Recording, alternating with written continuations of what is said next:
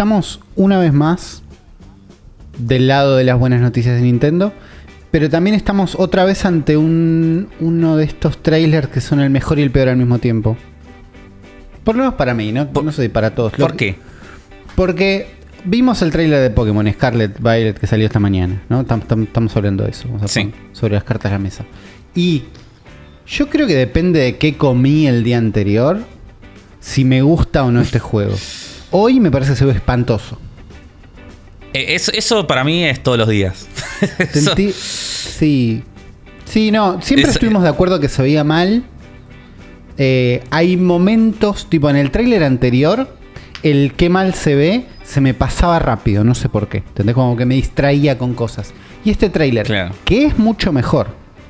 ¿No? Es Para mucho mí, mejor. este es el mejor tráiler que vimos hasta ahora. Sí. Es el, es el. Ya vamos a decir por qué, pero para mí este es el primer tráiler que mientras lo estaba viendo en un momento dije eh, tengo ganas de jugar este juego. O sea, el primer que, que, me dio ganas de decir, eh, esto puede ser divertido. Claro. Eh, yo creo que, ¿por qué este es el trailer más divertido y por qué el trailer es el trailer que peor se ve? La respuesta a las dos cosas es la misma, que es porque tiene mucho gameplay.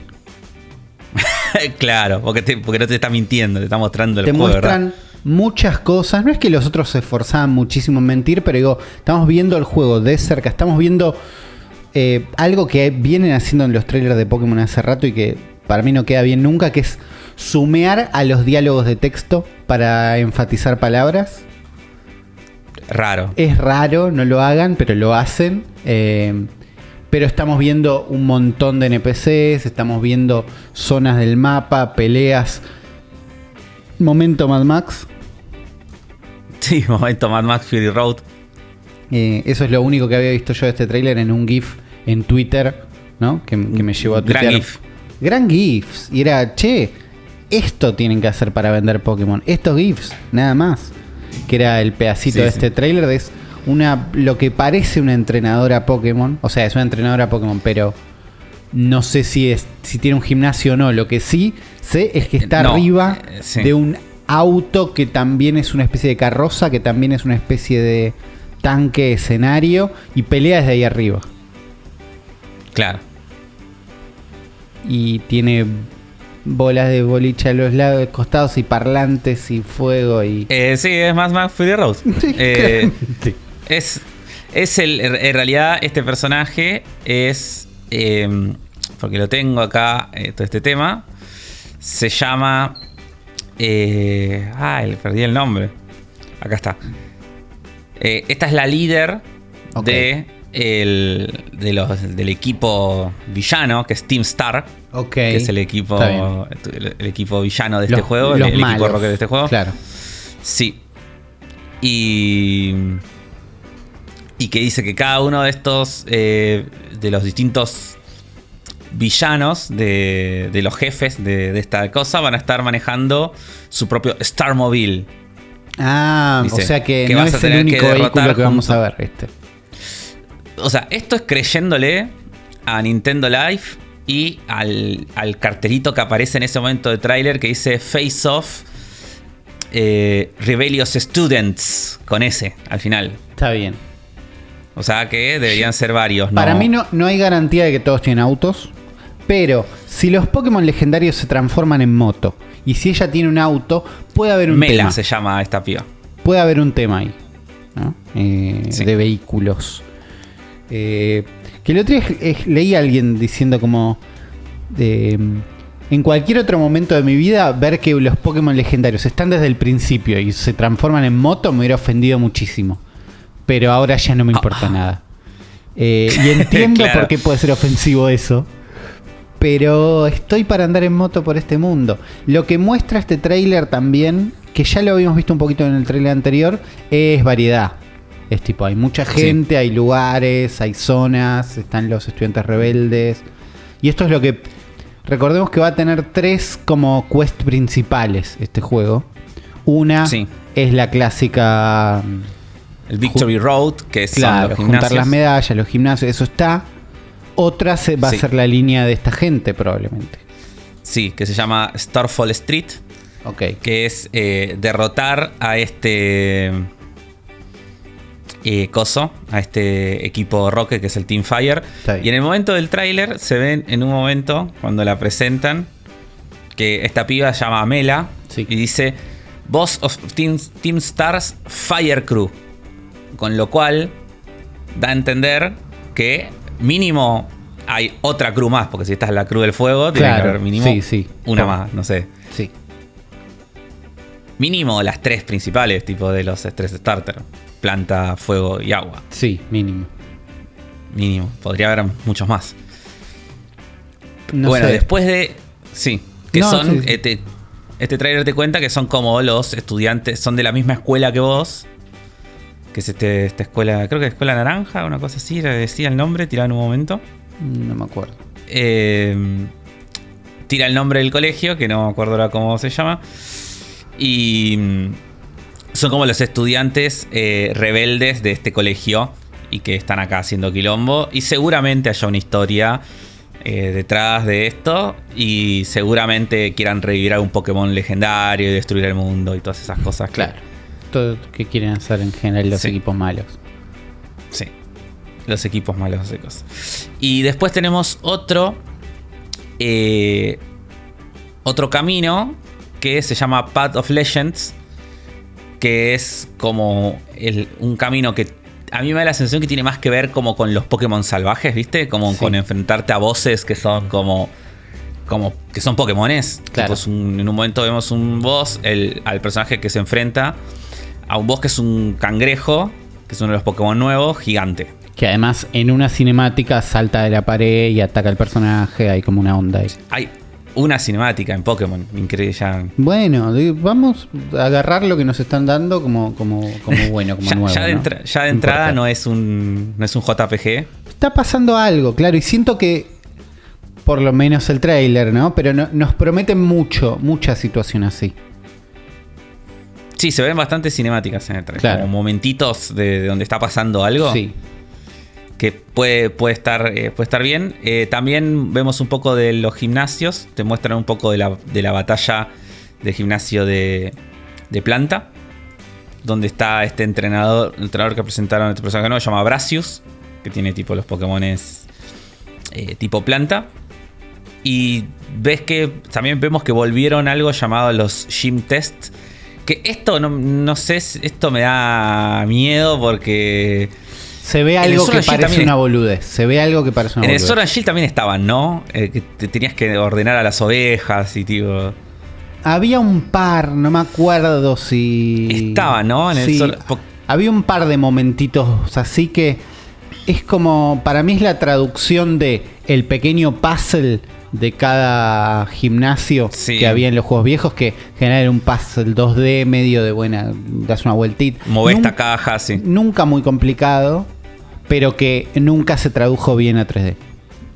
No, y que además para mí la gracia de esos puzzles en realidad era meterte en un laberinto donde te obligaba a pelear contra todos. A pelear contra otros entrenados. Claro, eso para mí, eso es lo que no quiero que le saquen. O sea, si querés meterme esta boludez de minijuego entre los gimnasios, hacelo, pero haceme pelear contra otros pibes antes de enfrentarme al, líder de gimnasio. No se ve divertido ahí.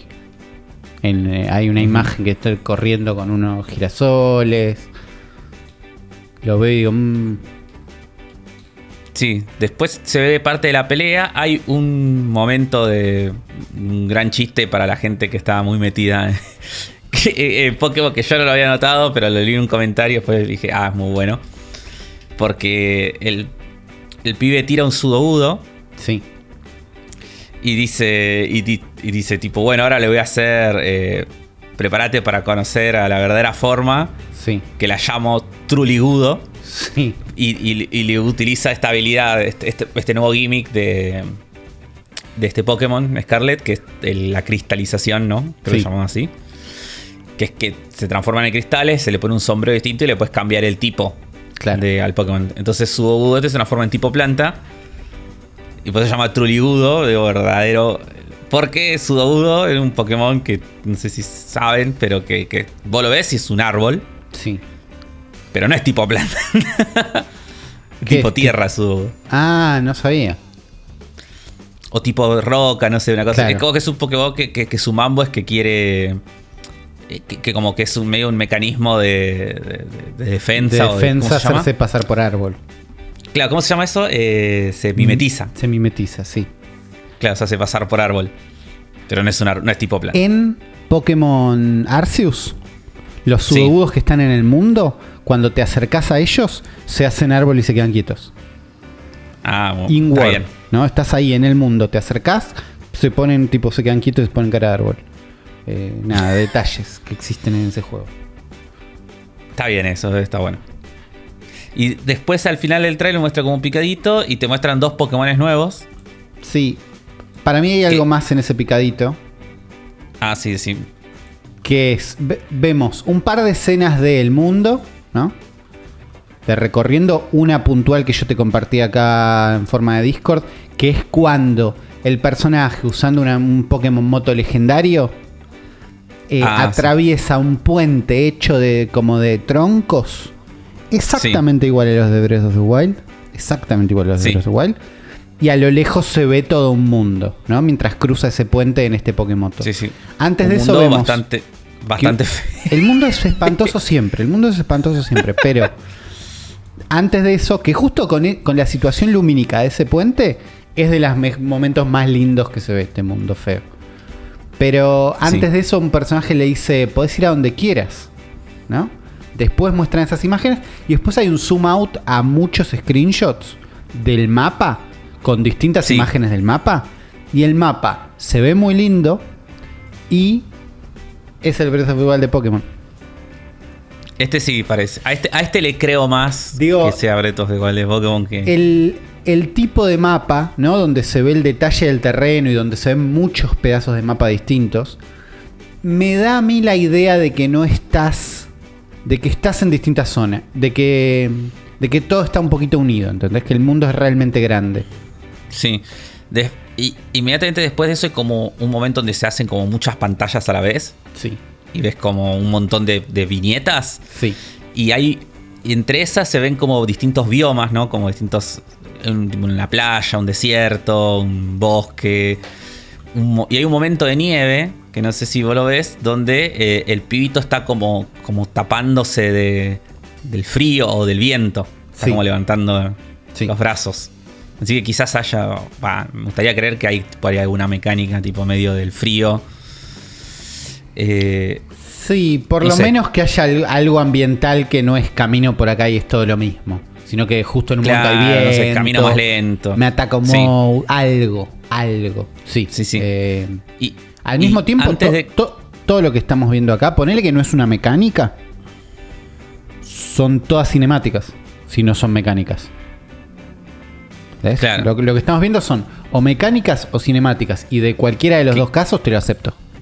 Te sirve, claro. Porque son un eh, montón. Cualquiera de los casos son cosas nuevas en Pokémon. Claro, son 5x5, 25 por lo menos este juego tiene 25 cinemáticas. Es más que Sword and Shield. Claro, y, no es un JPG.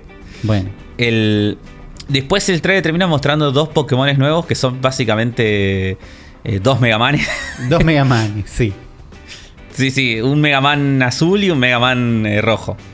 Que ya están invertidos, porque acá el Megaman rojo es el que tiene el cañón y el Megaman azul es el que tiene la espada, o sea, no es cero. Está bien, al revés. ¿No nos pueden hacer juicio?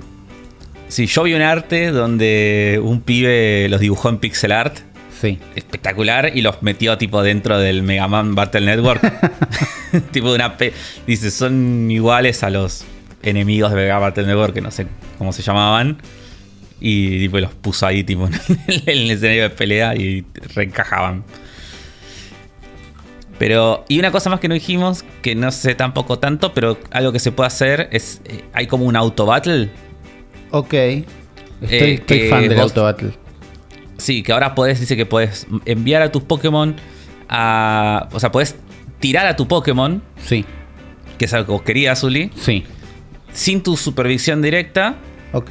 Y el bicho se puede ir a pelear y ganar experiencia mientras vos estás haciendo otra cosa. Mm. Y según la página, lo que dice: You can have one Pokémon out o sea, lo voy a en castellano. Puedes tener un Pokémon afuera y caminar junto a vos en la, en la región de Paldea. Oh, ok, eso me Eso ya me sirve. Eso ya, me, sirve. Sí. Sí. Porque era lo, mejor de Arceus. Sí. cuando tenés un Pokémon eh, explorando junto a ti en el campo, puedes usar la función Let's Go para que el Pokémon se vaya en la dirección que le indiques. El Pokémon que, enviaste eh, de forma independiente va a recoger ítems del área e incluso va a tener autobatallas con los Pokémon cercanos.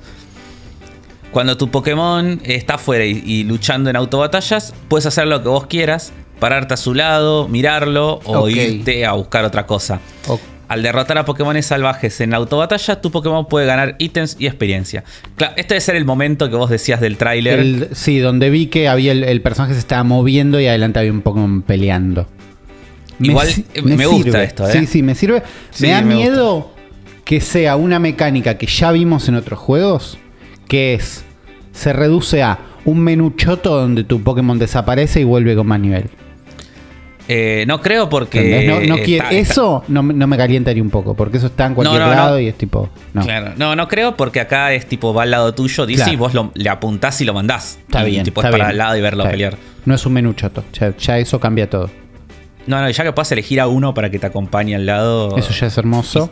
Eh, en, en Arceus no caminan, solo se quedan quietos y ya es bárbaro. Claro. Después Estamos ante el mejor Pokémon. Hay una captura de pantalla que está abajo, que es un momento del tráiler. ¿Vos estás viendo la nota de Nintendo Live? Sí. está la, captura de pantalla del Victory Road. Fíjate que está el, pibito parado y atrás de él están como todos sus Pokémones. Entonces eso me hace pensar también, digo, si podrás, si tendrá la función de Arceus de de tirarlos y que se queden parados ahí. Ah, ojo, eh. O si será un photo mode tipo que podés poner a tus Pokémon como opción del photo mode. Pueden ser las dos. Parece las fotos que yo me sacaba en Arceus sacando a mis Pokémon. Parece eso, la verdad. Igual eh, sirve. Sí, sí sirve. O sea, no sé, si es photo mode, photo mode choto, paso. Pero pero sacar a mis Pokémon. No, bueno, pero si lo puedes sacar y. sí. Eh, no sé, yo creo que después de este tráiler y de lo que estuvimos hablando, yo estoy más cerca que nunca de estar interesado por este juego. Ok. De, repente, de repente este tráiler me dijo, eh, ojo. Es que siento que se ve tan mal que lo que ayuda es la información, que es algo que yo, no sé, no estaba manejando. Ayuda la información y ayuda a pensar este tráiler. ¿Entendés? Como, a mí me dio más ganas, ahora que lo charlamos, que los cinco minutos anteriores donde lo vi.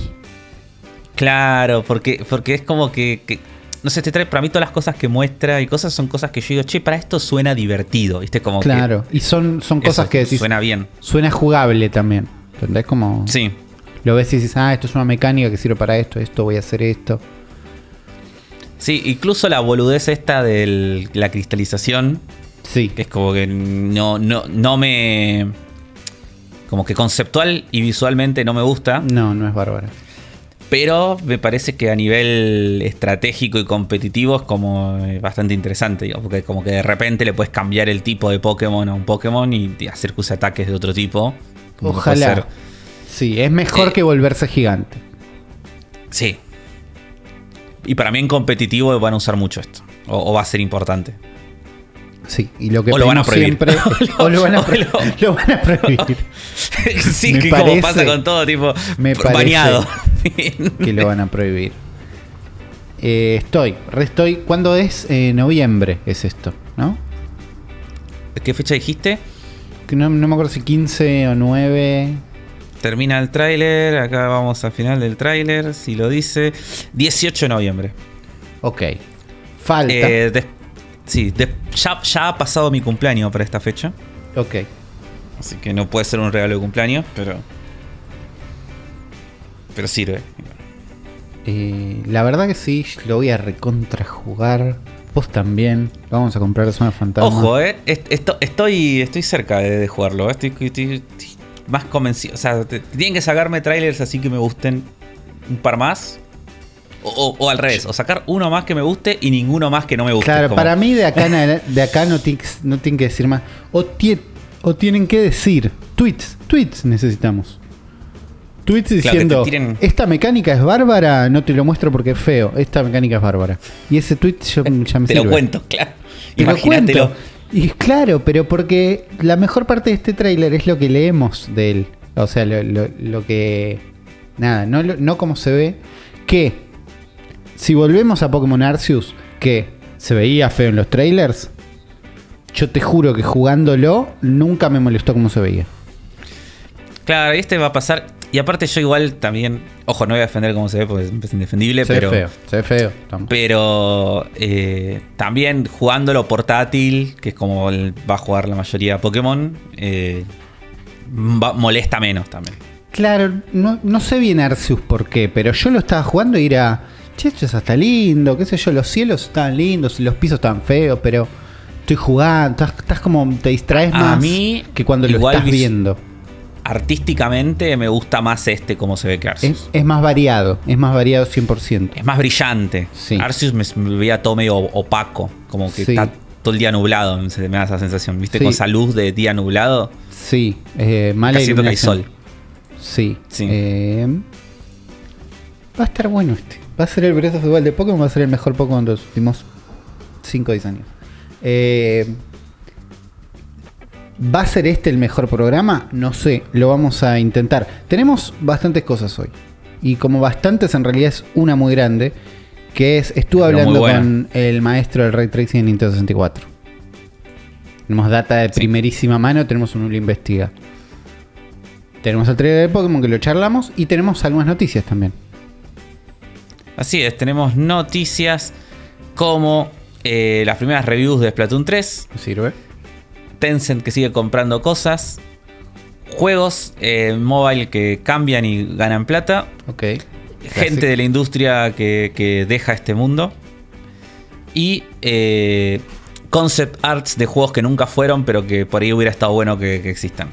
Así que Me parece que todo eso hace un buen programa, así que vamos a darle inicio a un nuevo episodio de El cerebro de la bestia.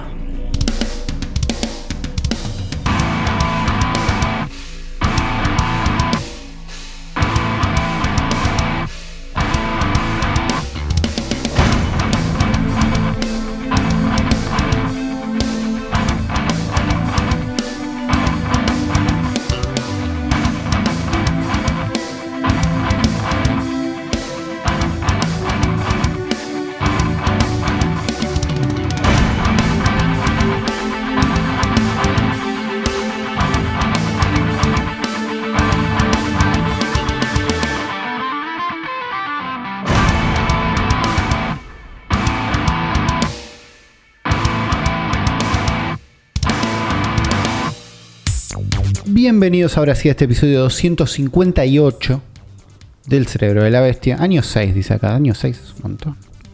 Año 6 es un montón. ¿Cómo estás? Me acompaña Afro. ¿Cómo estás, Afro? eh, muy bien, muy bien. Acá cortando la semana para hablar un poco de, de cosas nintenderas Bien.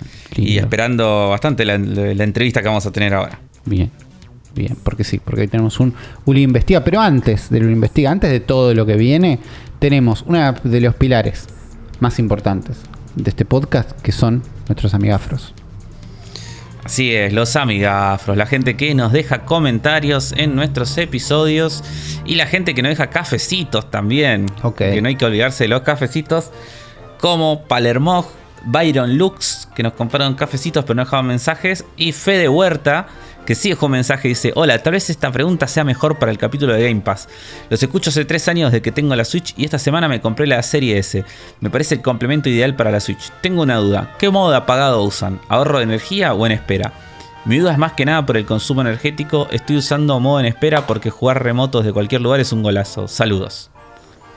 Eh, yo creo que la tengo en espera. Pero no, Yo, la tengo en espera porque quiero que se prenda rápido, pero Microsoft Sí. está tratando de empujarnos a usar el modo ahorro de energía con dos movidas. Una es que ahora las consolas nuevas por defecto se apagan completo, antes por defecto quedaban en espera. Eh, ahora Claro. por defecto se apagan completo y aceleraron el encendido por completo a nada, tipo se prende más rápido que tu tele probablemente, con lo cual Claro. Hoy es casi lo mismo si usas la función jugar en remoto y bueno, eh, usa el ¿Y espejo. sabés qué onda el Quick Resume? Si la apagás del todo. No, el Quick Resume es, mágico, está guardado en el disco y puedes desenchufar la consola y no pasa nada. Te puedes mudar de, casa y sigue el Quick Resume, eso está chequeado. Y no, y otra, otra cosa que le hicieron al apagado completo para volverlo más eh, atractivo es que baja actualizaciones el apagado completo, con lo cual no es completo, ¿no? Pero pero una de las razones para tener el apagado, el encendido instantáneo era, y la consola se va actualizando mientras no la uso. Eh, ahora el modo apagado total, si está enchufada, también se actualiza.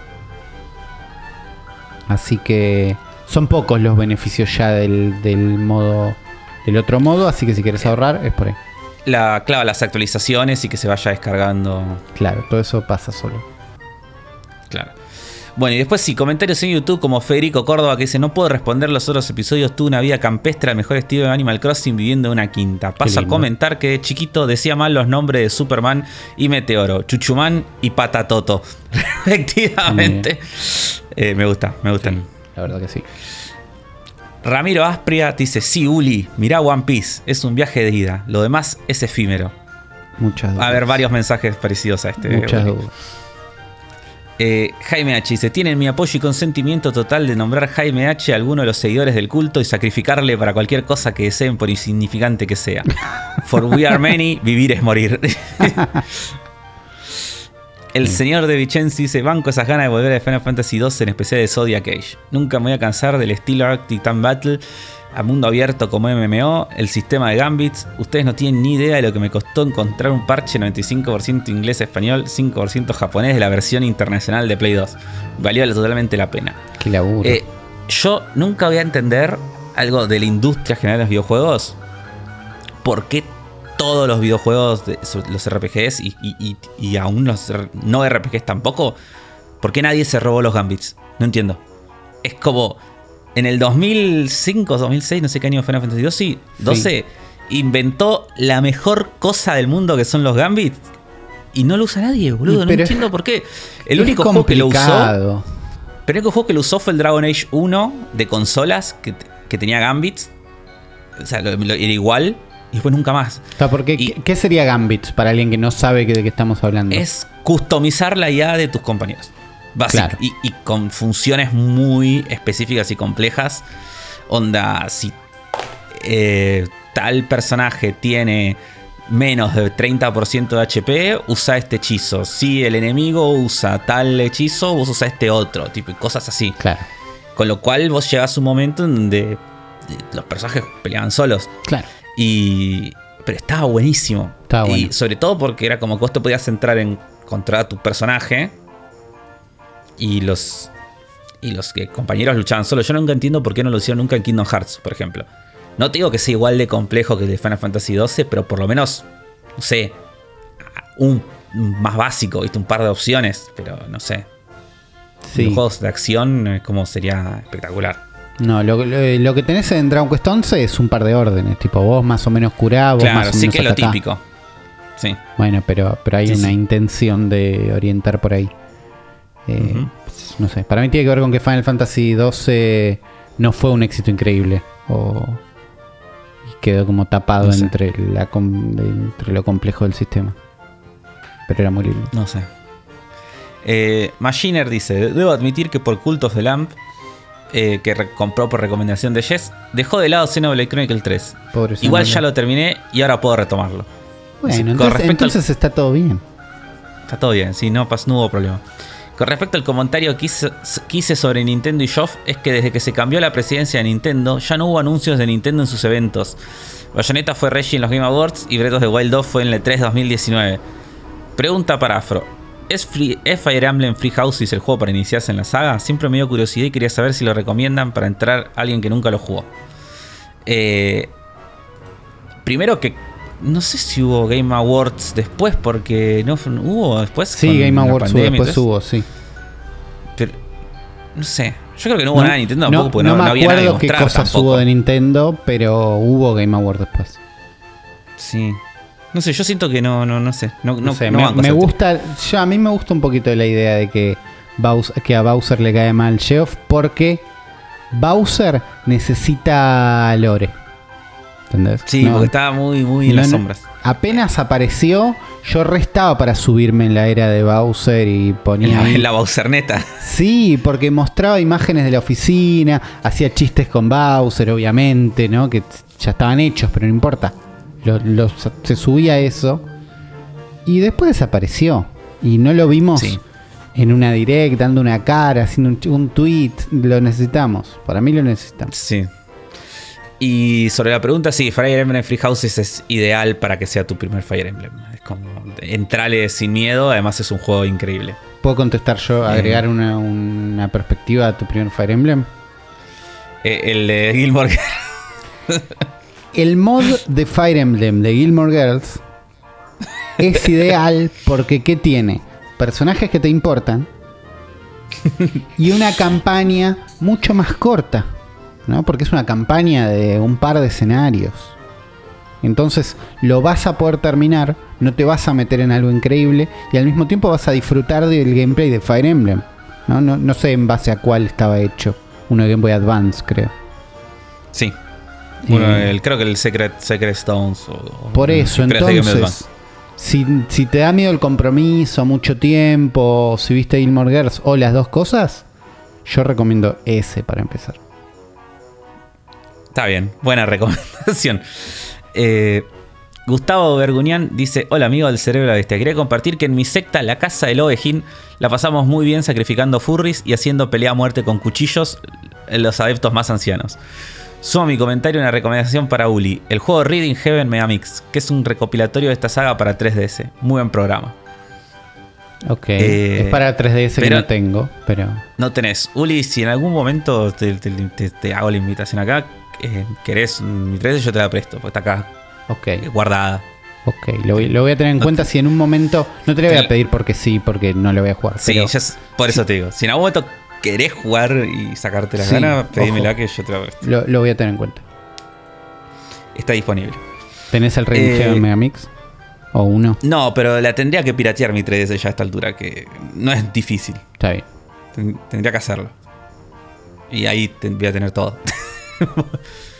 Eh, Luciano López dice: Me pasó lo mismo que Uli con cultos de LAM. Me daba fiaca bárbara ir a pelear. Quería estar en el culto todo el tiempo. Hasta que se puso bien desafiante la parte de Hack and Slash. Le empecé a prestar más atención a las armas, la carta de tarot, etc. Y ahora no veo la hora de dejar el culto acomodado para irme a pelear. Qué pedazo de juegazo. Bien, te sirve ese comentario. ¿Vos le seguiste metiendo? Yo no, no lo toqué, pero eh, no porque. Claro, no porque el, o sea, no jugué mucho desde que grabamos hasta hoy. Y ese tiempo que jugué tenía. Eh, no quería colgar Xenoblade, quería seguir jugando Xenoblade. Pues Xenoblade, si lo dejas enfriar mucho, es un peligro siempre, me parece. Por es más, un peligro. Por más que, lo estés pasando muy bien. No, es que es complejo, pues te olvidas y cagaste. Y, perdés el ritmo, te olvidas porque estaba bueno. No sé. Sí. Torón Jaroz dice: Gracias chicos por traer la Jess. Y dice que se quede hasta que vuelva Juan. Y por sacarme las ganas de jugar Splatoon y ahorrarme unos buenos pesos. Gracias a Jess por venir. Eh, sí, gracias a Jess. Saludos nuevamente a ella y muchas gracias por salir un programazo. Eh, Martín Sandoval dice: Buenísimo el podcast, como siempre. Una consulta que creo que no dijeron o yo no escuché: Cultos de LAM. ¿Dónde lo jugaron? ¿En Switch? ¿Alguien más le pasa que no le aparece para comprar el Cultos de LAM en la store de Switch Argentina? Eh, yo lo jugué en Switch. Uli también, ¿no? Sí. Pero nosotros nos teníamos un código de, prensa. claro. Pero eh, déjame ver en el store. Yo creo que estoy registrado en el store argentino en este momento. Estoy casi seguro que lo vi. Pero. Eh, me voy a fijar, pero es un juego re para Switch. Y creo que no estaba caro en Switch, ¿o sí? No, no, no sabría decir. Entro y está primero, Cultos de Lamb, 1200 pesos. Está re bien, sí. Eh, no, está caro. No, o sea, está. No, está ultra barato, pero 1200 pesos por este juego recontra vale la pena. Parecería que está, está bien. Sí, sí, es un buen precio. Eh, el Tractore dice: Paso a dar like y felicitarlos por el laburazo a todos. Los abrazo. Sigo. Delvic07, qué bueno que completen la Trifuerza trayendo una invitada que la rompe toda. Sigan completándola mientras esperamos el regreso de Juan. Ojalá se repita esta invitación de lujo. Robin Celada dice: Aguante Yes, capitulazo. Me muero de ganas de jugar cultos de LAM. Mi billetera llora, pero en cualquier momento me lo dejo llevar. Eh, Martín Cerdeira dice: Gran invitada, una grosa. Matt Max dice, hermoso el momento Uli con ganas de ver One Piece. Yo lo arranqué a raíz del episodio que le dedicaron y me viene gustando. Dice, muy buena la participación de Jess. Saludos. Eh, y después dice, eh, postdata, posible retorno de los animáforos. No, no me des esperanza. y Faramir dice, capitulazo, la rompió Jess. Muy clara en sus conceptos, gracias chicos, saludos. Tomás Biasotti dice, la parte más emocionante del podcast fue escuchar a Uli que quizás arranca One Piece. Uli, yo lo arranqué este año. Hace unos años atrás lo intenté y lo dejé el segundo capítulo. Esta vez le di un poco más de oportunidad y ahora ya estoy por el 800, de lo mejor que pude hacer. También es verdad que yo lo estoy viendo resumido. Dijiste en el podcast que te daba paja saltar X, bla, bla, bla, Pero la verdad que yo veo el resumen hecho por la gente de Recai y avanza rapidísimo. Y yo me puse a buscar qué era esto, porque no quería que sea nada falopa. ¿No es tu gente? O sea, es mi gente, pero Recai es. O sea, One Piece son, es mi gente, que es la gente que hace. Que no es un resumen, es un edit que es distinto. O sea, no es que resumen. Eh, no, no, está reeditado para ser más fiel al manga. Al manga, claro. Eh, y aún así dejan cosas que solamente están en anime, pero que valen la pena. Como que, hay una hay cabeza puesta en el proyecto. Y estos de Rekai son los que hacen el fansub castellano de eso. Porque One Piece está en inglés. Ah, está bien. Y Rekai son los que lo, lo que hacen el fansub de eso a castellano. Ok. Así que también eh, recomendado. ¿Sabes que mi hermano eh, era fansuber en un momento? Un grande. ¿De qué? laburando, no me acuerdo qué, pero traducía todo. Yo, traduje, hice fansubs de, de manga. De, y traduje varios capítulos del manga Pluto de Naoki Urasawa. Bien. Eh, y ese fue mi. Tu aporte a la comunidad. Mi pasado. Sí, mi aporte a la comunidad, sí, sí. Hay unos 5 o 6 capítulos que los trauje. Ah, y hice fansub de un par de capítulos de Doctor Who clásico también para, para otra. Buena para Sí, sí. Eh, Martín Snyderman. Muy bueno el episodio, un placer escuchar a Jess nuevamente. Uli, ya existe el control para celulares oficial de Xbox. Se llama GameSir X2 Pro. Tiene buena pinta. Abrazo grande a los tres. Vale como 50 lucas, ya vi. no me extraño. Está buenísimo, pero... Y estuve preguntando a ver qué, qué, usa la gente en el subreddit, no sé qué, y se usa este GameSir, pero es de los caros. Vale, vale 50 lucas, llega mañana pero no, estoy para gastar eso en un control para el teléfono. Que además me da miedo porque yo tengo un iPhone 13 mini, que es más chiquito. Me da miedo que quede medio ridículo un teléfono chiquito en el medio de este. Ah, este es para hacer la. Es, la es una Switch. Es para hacerlo medio Switch. Que no está. debe ah, estar buenísimo esto, ¿eh? Pero no estoy para gastar es oficial, Es como. Claro. Ah, pero igual esto, claro. Porque estos no son dos Joy-Cons que se ponen de lado a lado, sino que es una base. Claro, que no, se puede desarmar, siempre es así de grande, claro. No, se estira y abraza tu teléfono. Si tu teléfono es más grande o más chiquito, ah, se estira. te lo engancha. Se estira. Ah, pero, es como un trípode, claro, como el trípode. Claro, pero yo creo que mi teléfono de, alto no llega, ¿entendés? Como queda medio flaquito en el medio. Claro. No sé, tendría que ver. Pero es mucha plata para las ganas está lindo, Está re lindo, ya lo tengo revisto, pero es mucha plata. Double lleno dice: Programón, bárbara la invitada, sigan trayendo gente que le hace bien a ustedes. Eh, aclaro, aclaro comentario del programa anterior. Choco es como le dice, le dice a los perros en las zonas cuyanas: San Luis, Mendoza y San Juan. Así que tenía razón yo, ¿eh? Mira. Eh, curiosidad del culto del chivito salió justo cuando estuvieron la, cuando estuvieron la secta yoga de Buenos Aires. Algo de significar, si quieren. Y, y terminé el Hades 84 horas para el final definitivo, pero valió la pena. Eh, después, Cornel, Cornel y el rancho y se banco mucho la chica Final Fantasy y odio los Final Fantasy. Mire. Y por último, Dylan Durán dice: em, empezó, sí, mucha gente, muchos comentarios. Empezó el podcast y dije: Esta voz la conozco, pero no tenía idea de dónde. Justo el momento en que se nombró, maravillosa jugada, me vinieron todos los recuerdos y una lágrima recorrió mi mejilla. Saludos, bestia Nintendera, siempre los apoyo, aunque no siempre comente. Y postdata, primer comment y primer like.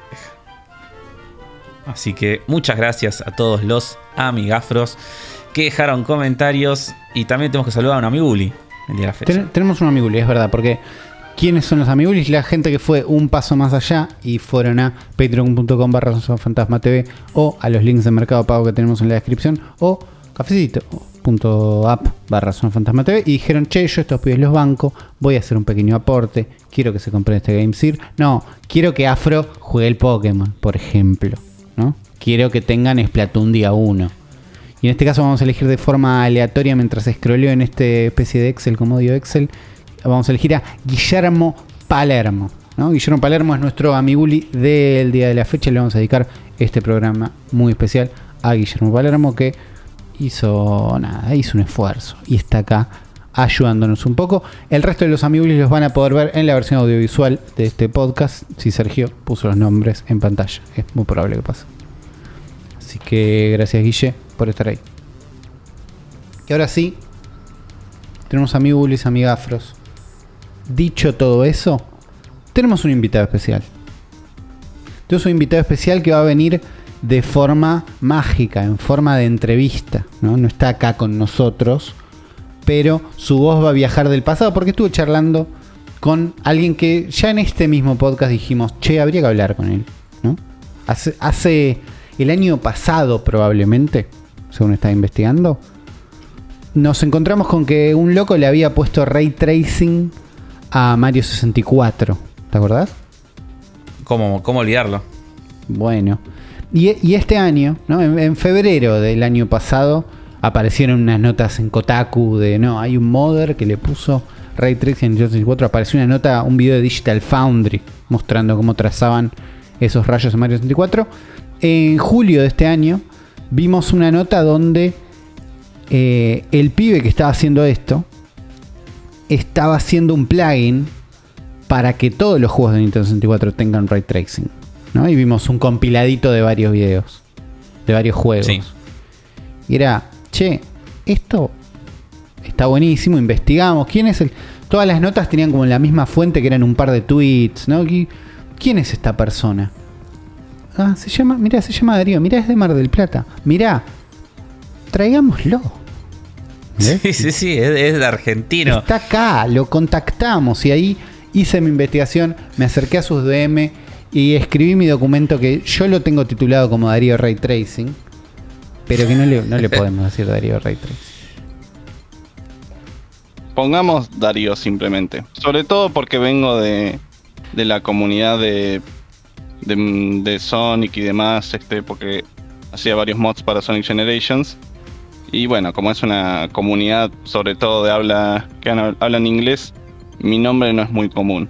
Claro, con lo Entonces, cual con no. eso ya te alcanza como nickname. Sí.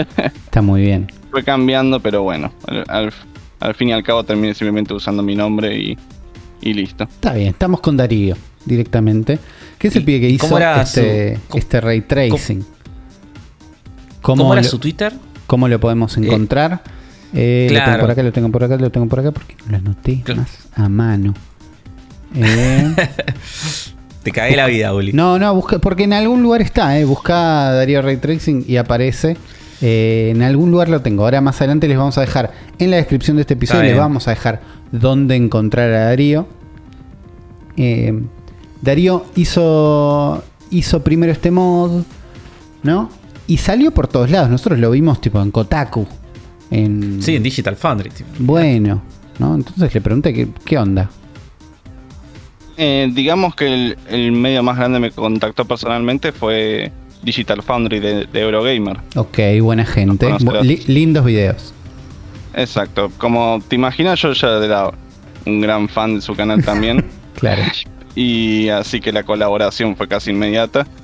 Y la primera colaboración que tuve con ellos fue hacer una, una pequeña beta de prueba primero de, de Mario 64 con Ray Tracing y bueno, este, grabaron un video y ese fue como la, la primera gran exposición que tuvo el mod. Qué lindo tener un video con Digital Foundry, directamente. El, el pibe tenía algo que se los podía, que ellos necesitaban. Claro. Porque pienso que nos inviten a nosotros para. Como, no, no, la verdad que Arceus me gustó, viste como. Para, la verdad que los, los árboles se ven feos. No, no, por eso, que vaya Sergio. Que vaya Sergio. Claro, Sergio podría estar ahí con el Paenza del gaming. Y... Her hermosa gente. Eh, entonces, buscando este video de Digital Foundry, buscando, bueno, la cuenta de Twitter de, de Darío, que es eh, arroba Darío Samo, con ese Darío Samo, ahí lo pueden encontrar. Encuentro su canal de YouTube, tiene un canal de YouTube donde está este video, donde hay un video de me compré una placa de RTX para jugar a Mario 64 y explica un poco. Y después noto que tiene, tiene cuatro videos de Mario, ¿no? que explica un poco todo. Tiene un video que es de Mario y Sonic, porque es de un juego de las Olimpiadas. Y después tiene 86 videos de Sonic. Exacto, porque fue prácticamente de, de en el momento que empecé a tener algo de popularidad en internet fue prácticamente casi todo lo que hice. La verdad que lo de Mario empezó eh, alrededor del momento que salió este port para PC. Claro. Esa fue la primera experimentación que hice y bueno, salió de simplemente la idea que una lo vimos el port y un amigo me, lo dijo en chiste. Me dijo, ¿por qué no le trata de agregar ray tracing a esto? Y bueno, claro.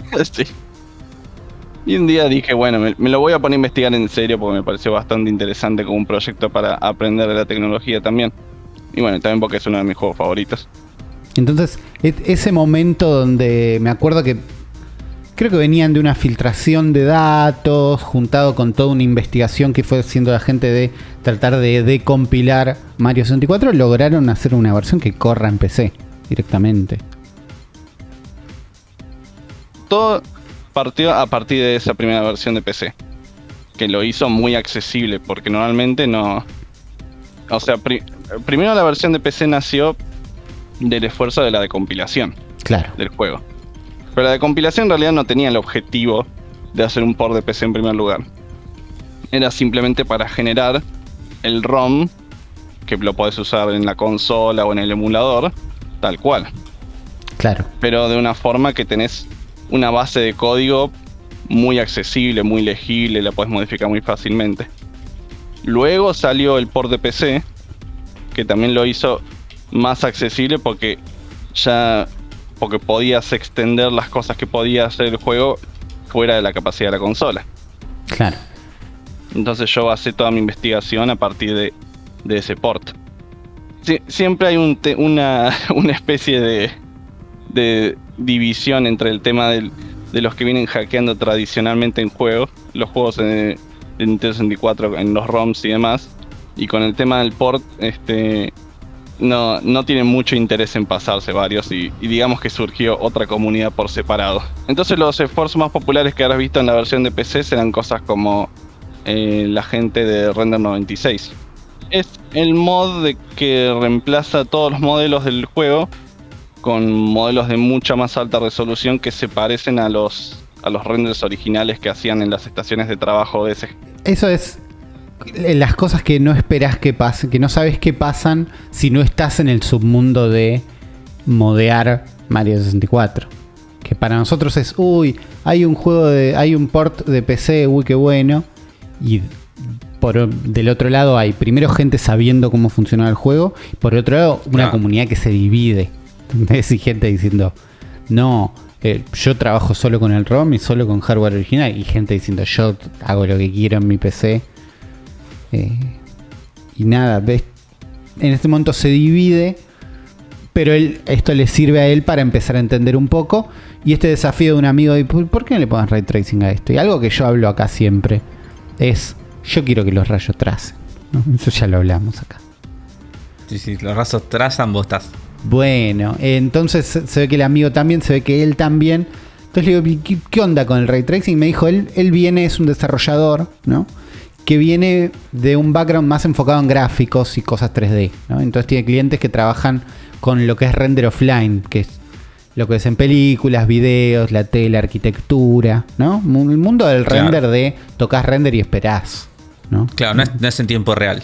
No es en tiempo real, pero digo, hay un mundo entero donde todos los motores de render se basan un poco en ray tracing, porque el ray tracing son los rayitos que vienen, rebotan en las superficies y iluminen las cosas. No en tiempo real, hasta el hardware que empezamos a tener ahora, ¿no? Estas placas RTX, estas consolas nuevas, que es tipo, che, si laburás un poquito, podés llegar a tener ray tracing en un frame rate jugable? La verdad que si le preguntas a muchos programadores gráficos, y la mayoría va a estar de acuerdo con, el tema de que sí, el, el costo de rendimiento es excesivo por ahora. Estamos, estamos un par de generaciones para que, para que se vuelva algo más estándar, ¿no? Pero la comodidad de las técnicas gráficas, y como bien dijiste, que no hace falta volver a todos esos trucos que se han implementado y que toman mucho trabajo para los programadores y los artistas, lo hace muy atractivo. Claro.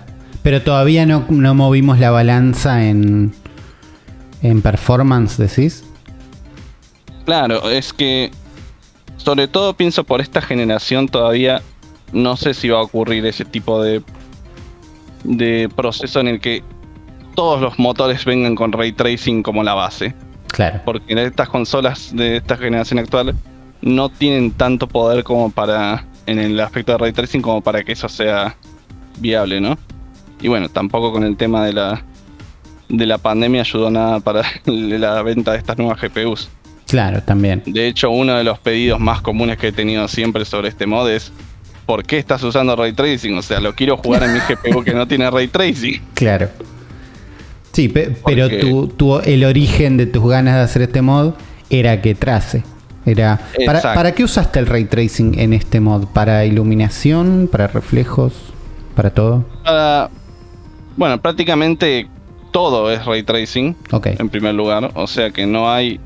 No vas a encontrar absolutamente nada de renderizado tradicional. Incluso la, vista principal del juego eh, usa ray tracing. Sí. Y el ejemplo más similar que te puedo dar es cosas como Quake 2 RTX y Minecraft RTX que usan exactamente el mismo proceso.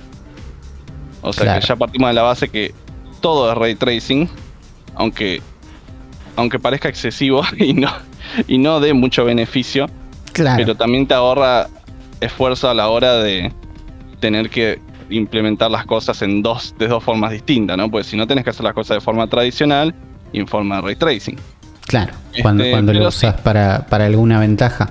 Pero a mí lo que me llamó la atención de, la mayoría de las imágenes que vimos es que si bien veo los rayos trazando y algunos beneficios y algunos momentos donde dices, uy, qué bueno esto, los juegos no se ven tan distintos a, por ejemplo, Minecraft Ray Tracing, donde decís, este juego está iluminado totalmente distinto sino, que siento que hay un laburo de mantener el look and feel original de alguna forma.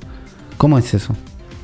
Y ahí es la suma de varias cosas. Este, por un lado está ah, un, algo, un trabajo medio artístico mío de que trato de que no sean muy distintas las cosas. Está bien. Sino, yo lo trato de ver más como me lo imaginaba en su época cuando era más chico esos juegos y no como lo que...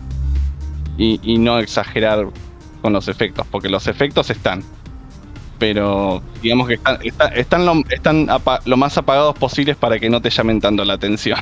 Claro, y ese, ese ajuste que vos haces que es poniendo más, porque de golpe todo el juego está iluminado realmente con fuentes de luz, ¿no? Es, la idea. Sí.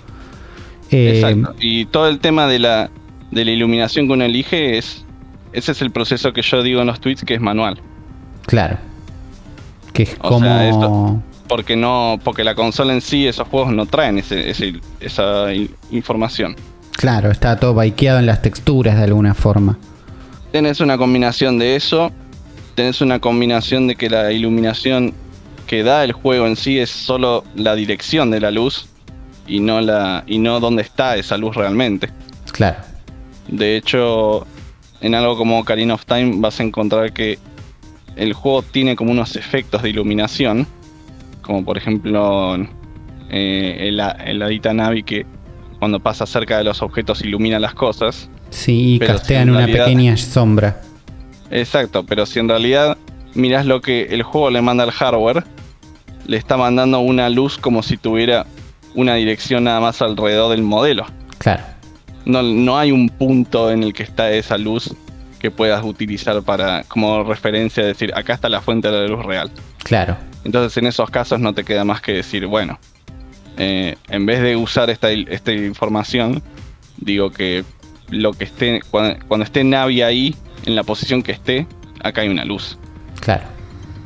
Entonces, esa es parte del trabajo artístico. Y la otra es el trabajo tecnológico de eh, aprender cómo se emula en Nintendo 64. Que no es nada fácil, la verdad. Claro, ahí, toca algo que, ya sabíamos, aún sin conocer de emulación, que es, no es nada fácil emular Nintendo 64. Eh, no- nos pasó mil veces que decimos, sí, me encantaría, pero el va a andar mal, Pokémon Snap anda mal, viste, como pasó mucho tiempo, tendríamos que haberlo resuelto. Y más o menos, entonces le pregunté qué onda emular Nintendo 64, c- cómo funciona. Algo que nos pasa a nosotros desde el lado de no tengo idea cómo funciona, pero emulo, emulo, emulo. La Nintendo 64 está en un punto donde está del lado difícil de la cuestión. Por más que pasaron muchos años y la consola parece relativamente simple, te encontrás con que no siempre sale bien un juego emulado de Nintendo 64. Y ni siquiera nos hace falta mirar a los esfuerzos de los fans, podemos mirar los esfuerzos recientes de Nintendo mismos que no les, Bueno, a ellos les cuesta. por eso, eh, metiéndote adentro, cuando hiciste este paso a, bueno, empiezo a trabajar no con este PC port, sino con lo- los juegos eh, originales, digamos. Con la emulación, digamos, porque no está en hardware. ¿Descubriste? Por, ¿Nos podés explicar a nosotros por qué es tan complicado? Y hay, hay una gran historia detrás de eso. Podemos, este, empe- podemos empezar por el lado de que de los tipos de emulación que hay. Sí. Y por- por- probablemente porque habrás notado este, a lo largo de la historia de la emulación de Nintendo 64 todas la- las diferencias que, que había al respecto y por qué ahora hay algunos esfuerzos que no sé si estará familiarizado con, por ejemplo con plugins como Parallel que lo busquen los oyentes este es una plugin muy interesante que emula eh, directamente a través de la GPU eh, un, un rasterizador como si fuera la consola en sí. O sea, no usa, ni, no es que traduce los comandos, por ejemplo, de dibujar un triángulo, lo que sería algo nativo para la GPU, sino que directamente dibuja píxel a píxel con un programa que está compilado para la GPU.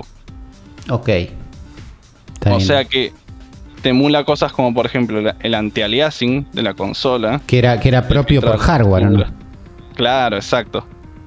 Y te lo emula con una precisión increíble, te digo, es prácticamente una referencia hoy en día si querés. Si querés em- emular la consola bien, esa plugin es prácticamente lo más cercano a una referencia que puedes tener. Ok, me gusta. Pero esto, ¿cuándo, ¿cuándo surge este plugin? Tipo, Uh, esta plugin es, mu- es muy reciente, sí. Exacto, no debe tener más de 3-4 años, me parece. Este. La hizo uno de los desarrolladores actuales, este. ¿Viste la solución este, mm, por detrás de, de la Steam Deck? Que emula de los juegos de Direct 3D en Vulkan.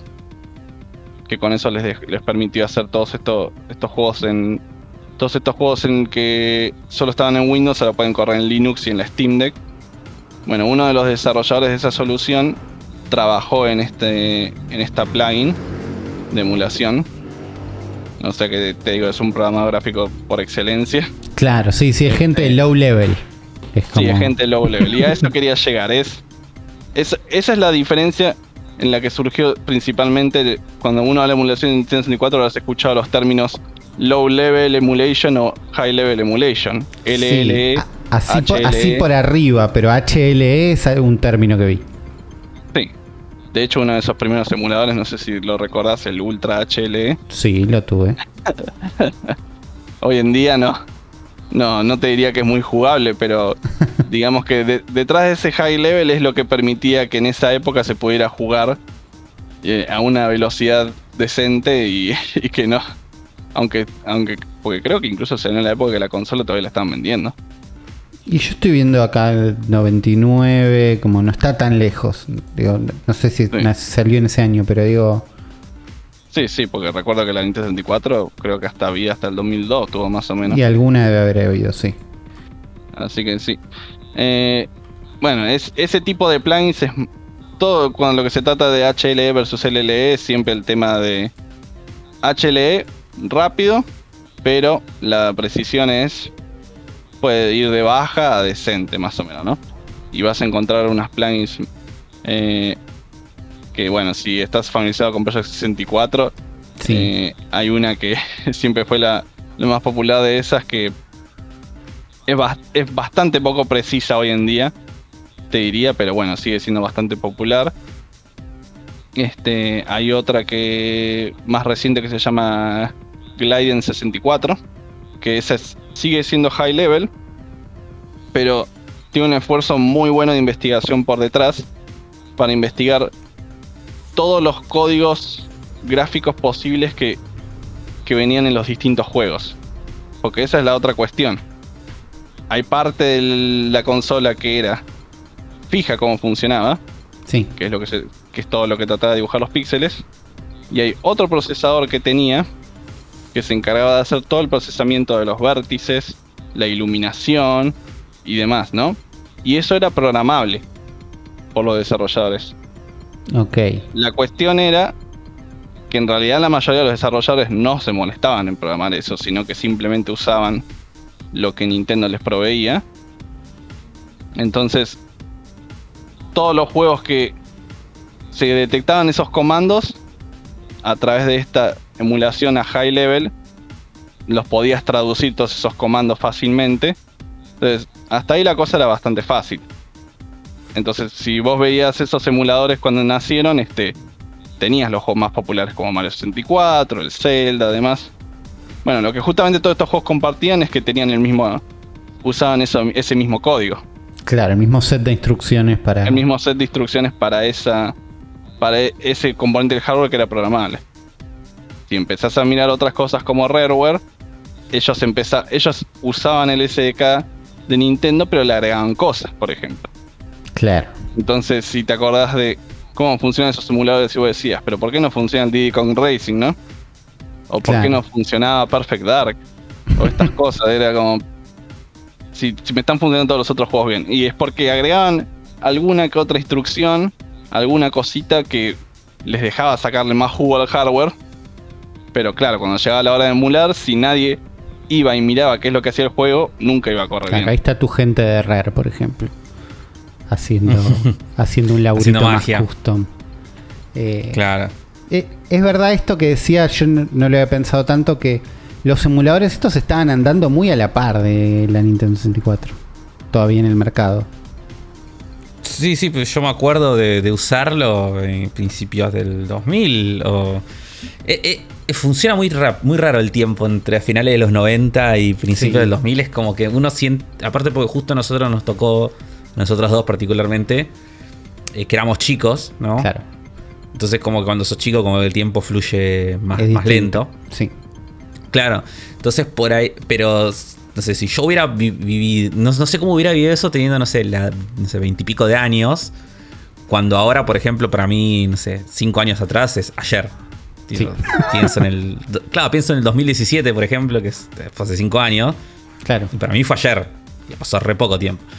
Pero en esa época era como que 5 años los juegos eran una estupidez lo que cambiaban. Eran tipo de Play 1 a Play 2 y era como una diferencia. O de Super Nintendo a PlayStation 2 y era una, increíble. Claro. No, sí, sí, e, era increíble. Y por eso ahora cuando él tira, no, faltan varias generaciones para que el ray tracing vaya. Es como, ah, uh, es mucho. Eh, sí, yo, yo para, mí no, igual, ¿eh? Yo cuando tiro esto, va, igual el, el que se llama de hardware, ¿no? Pero yo creo sí creo que en esta no. No, en esta no, seguro. Pero para mí, es, la que viene. la que viene, sí, para mí es la que viene.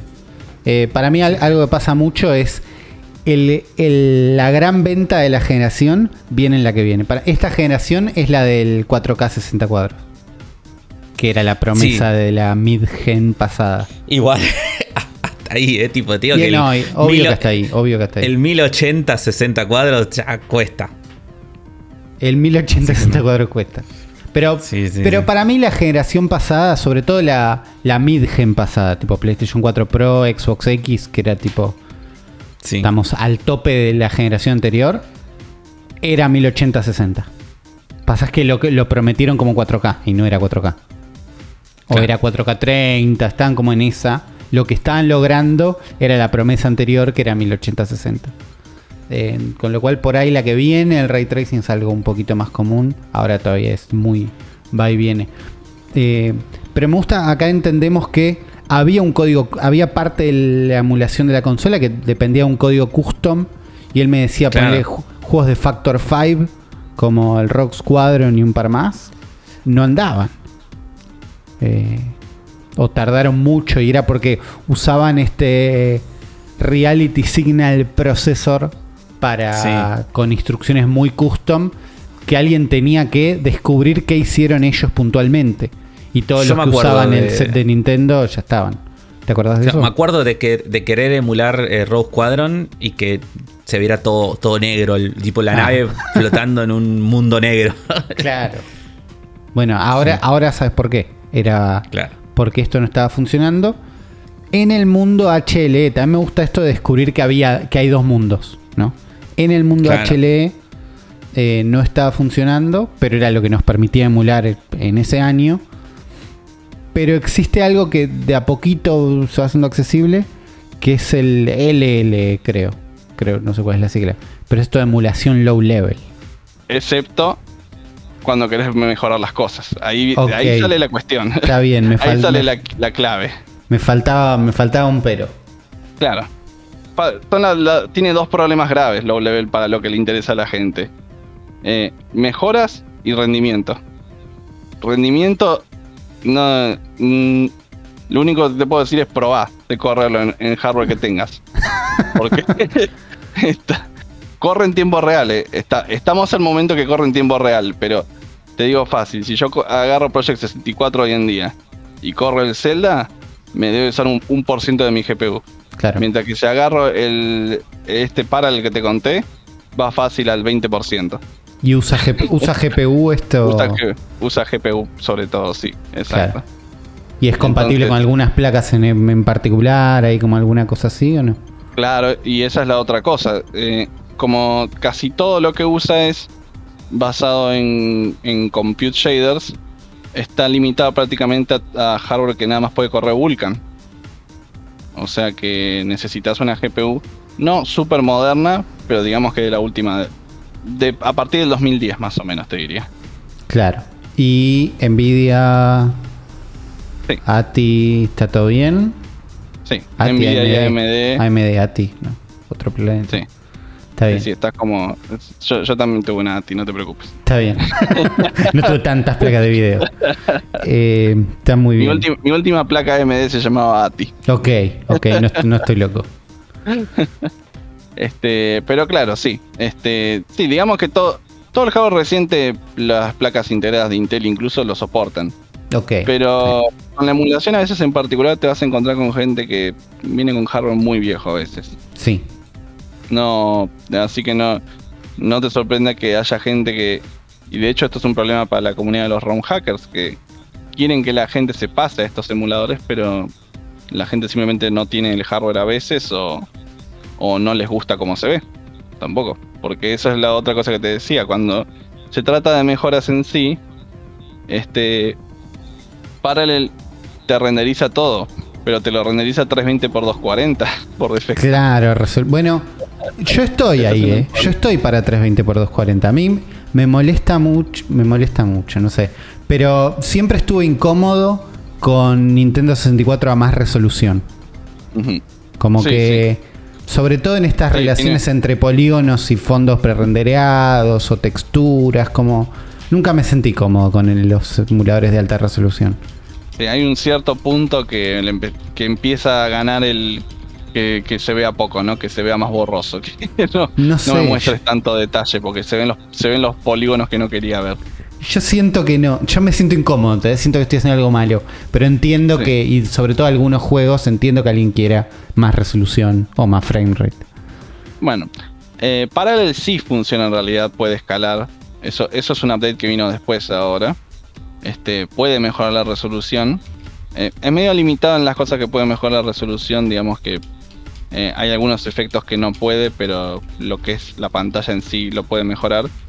Pero ahí, de nuevo, si te tomaba renderizar, si, el trabajo le costaba a la GPU para uno solo, le subí la resolución a 640x480 necesitas cuatro veces la capacidad. claro, eso sí, eso sí es fácil. Porque, porque ¿qué pasa? La cosa va píxel por píxel. Claro. no, le- no tiene otra forma. Este, así que bueno, ahí, de ahí sale el otro problema que la gente que está acostumbrada a las plugins viejos dice, si yo lo puedo jugar en, en 1080p y esta cosa me- no me corre para nada. Claro. Y sí, es verdad. Eh, Es mucho más costoso el proceso. O sea que el camino al, a la- al 100% de precisión siempre es muy costoso. Está bien. Está bien. Entonces, es algo, por es eso algo no- que sigue siendo costoso hoy. Exacto. Este, si tenés curiosidad de, de por qué métodos optan eh, gente como Nintendo además para hacer sus soluciones oficiales, es prácticamente siempre por emulación por high level, Claro. Ah, ok. temas de rendimiento. Claro. Sobre todo si tu objetivo es correrlo en una Wii, en una Switch, demás no puede ser. Esa- eh, las consolas no tienen el suficiente poder como para, para correr este tipo de soluciones. Y además que normalmente Nintendo les, les quieren meter algunas mejoras como más resolución. Claro, mínimo, sí, me imagino que no estaría cómodo con darte juegos de Nintendo 64 a 320x240. No, En- normalmente te lo dan a 480, al menos. Claro. Al menos Sí, en Nintendo Switch Online es así. ¿En Nintendo Switch Online los juegos corren a 480? Sí, sí, Está sí, bien. por lo que he visto, sí. Ahí me, ahí me sirve este dato de primero que corren a 480. Claro, Entonces, es- e- existe un mundo mágico es- donde los juegos corren nativos. Claro, et- et- este es el LLL, es, la famosa emulación por software, como le decimos nosotros. Claro, pero, Sería. pero la, la real, digamos, la que termina. Claro, la en- real es por hardware, claro. Claro. Claro, Y- que, que- que eso es lo que yo tengo entendido, o sea, que es lo que hace la Xbox. La retrocompatibilidad de la Xbox, de las Xbox en todas sus generaciones, siempre fue por hardware. Es como que está todo... Por eso es juego por juego, viste, como una cosa medio... Claro. ¿O no? O sea, eso es lo que yo tengo entendido, de que es, eh, que es como que, que, es literalmente lo mismo poner el juego de 360 en la serie X que si lo estuvieras poniendo adentro de una 360. Claro, por- pero eso es porque emula las instrucciones propias. Para mí Claro, después lo sí, liberan juego por juego por un tema de chequeo, pero lo que me decía acá, Sí. nos quedamos hablando de low level, era que todos estos juegos de Factor 5, ponele que no andaban, en, en low level andan. Porque las Claro. instrucciones están ahí, en el, en el Sí. en los ROMs que ya tenemos, están todas esas instrucciones de del, del RCP y de no sé qué. Ahí funcionarían todos. Que igual en el mundo HLE, en el mundo high level, se fueron investigando y ahora estos juegos andan y como hay un montón de laburo para que los juegos funcionen. Incluso eh, a más resoluciones tenés problemas en low level eh, porque el, porque la consola no está preparada para ejecutar a más resolución. Entonces, el emulador es tan directo que tiene, tiene como algunos problemas. Pero el mundo que a él le interesa es el high level porque es donde ves donde está pasando todo y es donde ahí sí tiene eh, lugar el ray tracing. Es que exacto. Sí, Por eso quería que se entienda bien la diferencia. Claro. Porque en el mundo del low level, nunca, con la información de los triángulos que se dibujan en la pantalla, nunca vas a llegar a em- a meter ese tipo de información. Claro. Tenés que, tenés que ir al high level porque el high level es donde está todas las cosas interesantes que le mandaban a la consola hacer como te doy este modelo, metelo en este lugar en el mundo, Claro. animalo de esta forma, move, a- a- hace que se mueva el brazo de este personaje de esta forma, este, hace que este efecto de iluminación, o sea, está todo, prácticamente todo en ese, en ese mundo del high level que es donde corre este código que te dije en particular. Claro. Eh, entonces ahí es donde él le permite hinchar las bolas, no sé qué, y hacer cosas. Claro. Y además no tiene. Meter el- magia. Claro. Y no tiene el problema de performance que tiene el low level.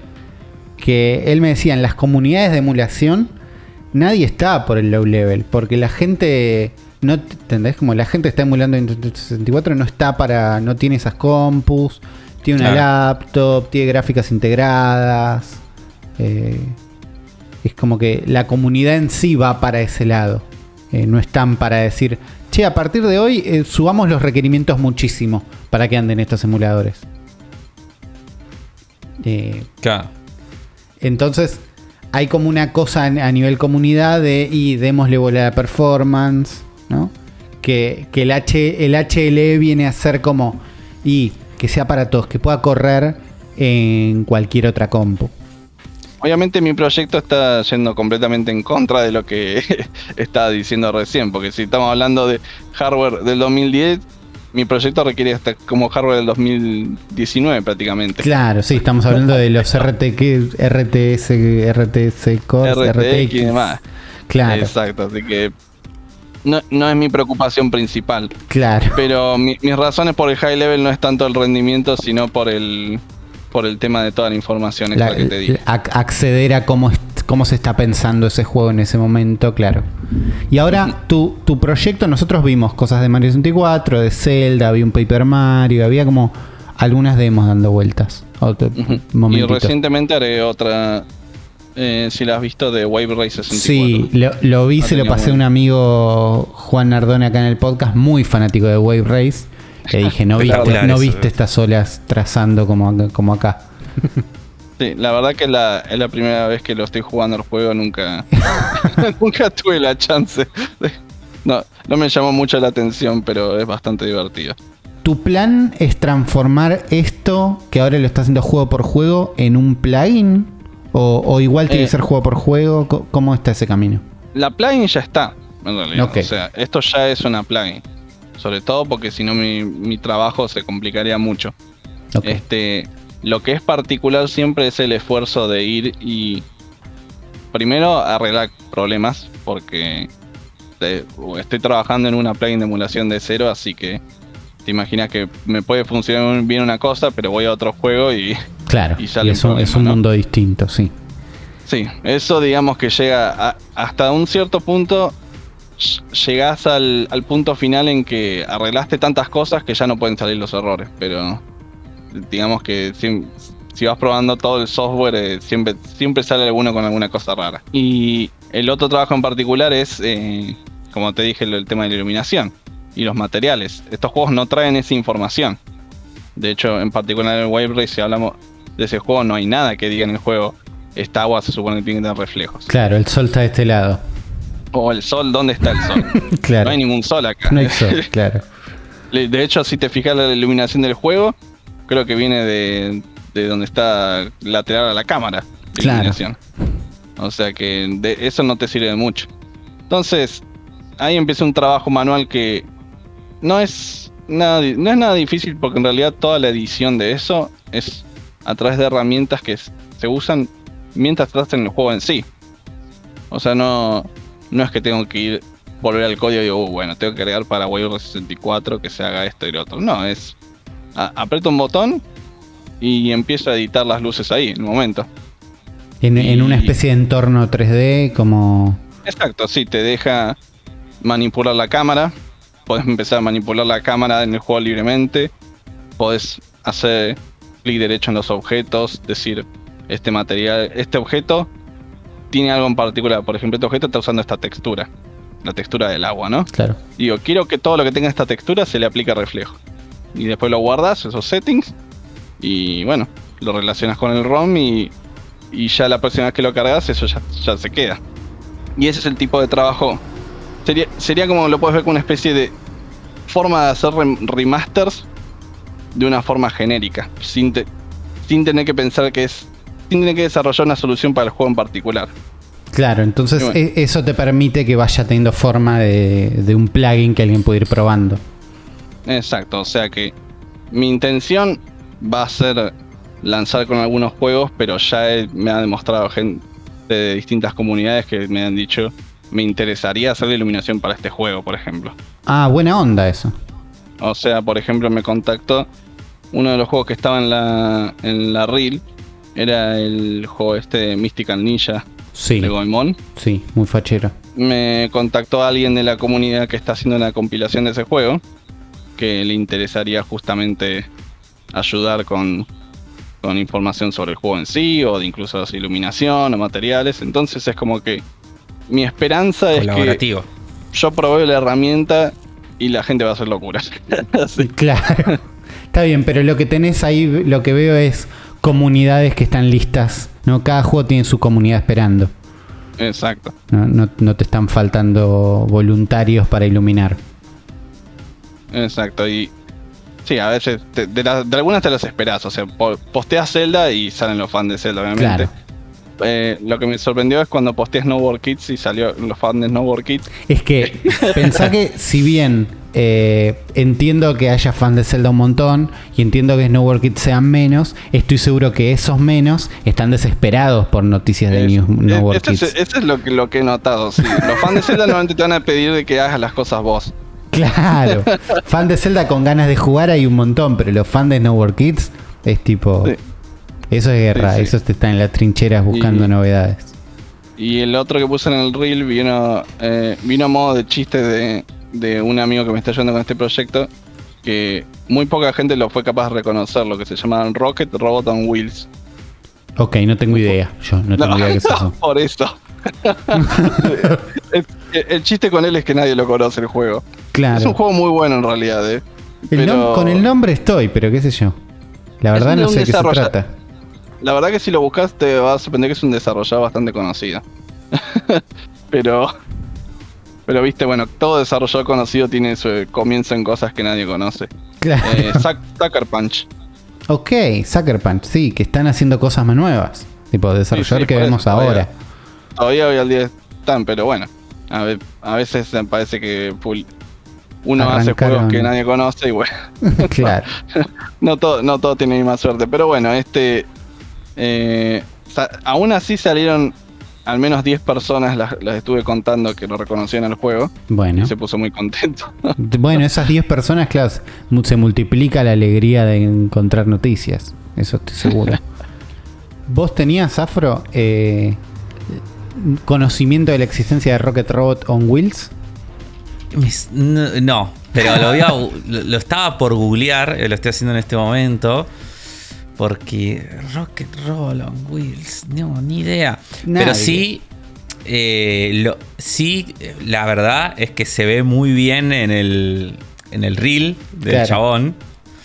Eh, es uno como que los que tiene más ray tracing loco también, porque tiene como todas las luces ahí, tipo, tiene como claro, un, un, gran momento. Y porque se ve que se fueron ahí y dijeron, ya, a este le ponemos, le ponemos con de todo. Me Igual, gusta eh, esta idea de ir customizando los juegos. No se ve mal este juego, ¿eh? No lo conocía, pero no se ve mal. No se ve mal. Eso es como un monociclo robot. Está bien, Rocket Robot and Wheels. Claro, pero, pero el, ¿cómo es? El, los niveles son como muy plataformero 3D de esa época, tipo muy Banjo Kazooie. Muy Banjo Kazooie, la verdad que sí.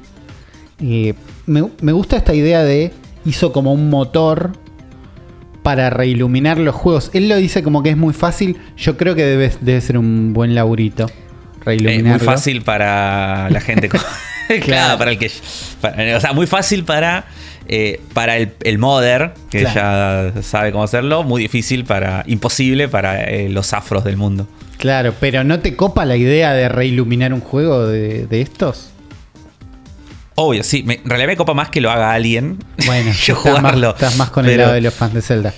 Pero, y yo estoy del lado del fan de Zelda, pero banco, banco la actitud del, fan de Snowboard ahí esperando que llegue el juego. Obvio. Si nadie lo, nadie hace que este juego trace, lo voy a hacer trazar yo. Claro, y bueno, él está tratando de dar esa herramienta a la gente que, que me parece que está bueno. Lo que no sé es como cuándo, ¿no? Este, y más o menos tengo una idea de lo que va a salir en una primera versión porque ah, tengo a largo plazo tengo un millón de cosas para hacer. Claro. Entre mejoras gráficas, imagino. los juegos, que la librería de juegos es gigante y la verdad que lo voy a tener que limitar a muy pocos al principio porque si no se puede retrasar demasiado. ¿Qué pasaría si vos le mandás un juego que no está soportado? Bueno, eso mi plan para lo que sería para los usuarios más casuales va a ser simplemente que te va a decir el juego no está soportado. Ok. Si lo querés arrancar, anda a la configuración acá, buscarle la opción y desactivarla. Pero la verdad que lo único que vas a ver es un juego que no tiene iluminación. Claro. no. no va a ser nada muy interesante. Va a ser un juego que está, está prácticamente todo oscuro. Claro. Digamos que el, esfuerzo de, meter algo de iluminación, trabajar en el. en cómo entender cómo el juego funciona. Porque esa es la otra clave. Uno puede meter la iluminación en el juego. Pero también uno tiene que programar alguna cosa en particular para que se relacione el juego con la iluminación que tiene que usar. El ejemplo más simple que te puedo dar es el Ocarina of Time, ¿no? El juego tiene un sistema de día y noche. Sí. O claro, sea que esa iluminación tiene que corresponder. No puede insertar simplemente una luz y claro. es el sol, porque después el juego se vuelve de noche. ¿Tiene un sol que se va moviendo? Sí. No me acuerdo. Exacto, el juego, tiene un, un sol y una luna que se va moviendo. Entonces el arreglo más simple es que todos estos juegos normalmente tienen las cosas en algún lugar en la memoria. Sí. Y si conoces. Y los ROM hackers ya tienen casi todo eso documentado. Claro. De hecho, para Ocarina of Time solo tuve que utilizar una planilla que alguien había hecho. Que había exactamente en un lugar documentado dónde está la hora del, juego y en qué escenario está.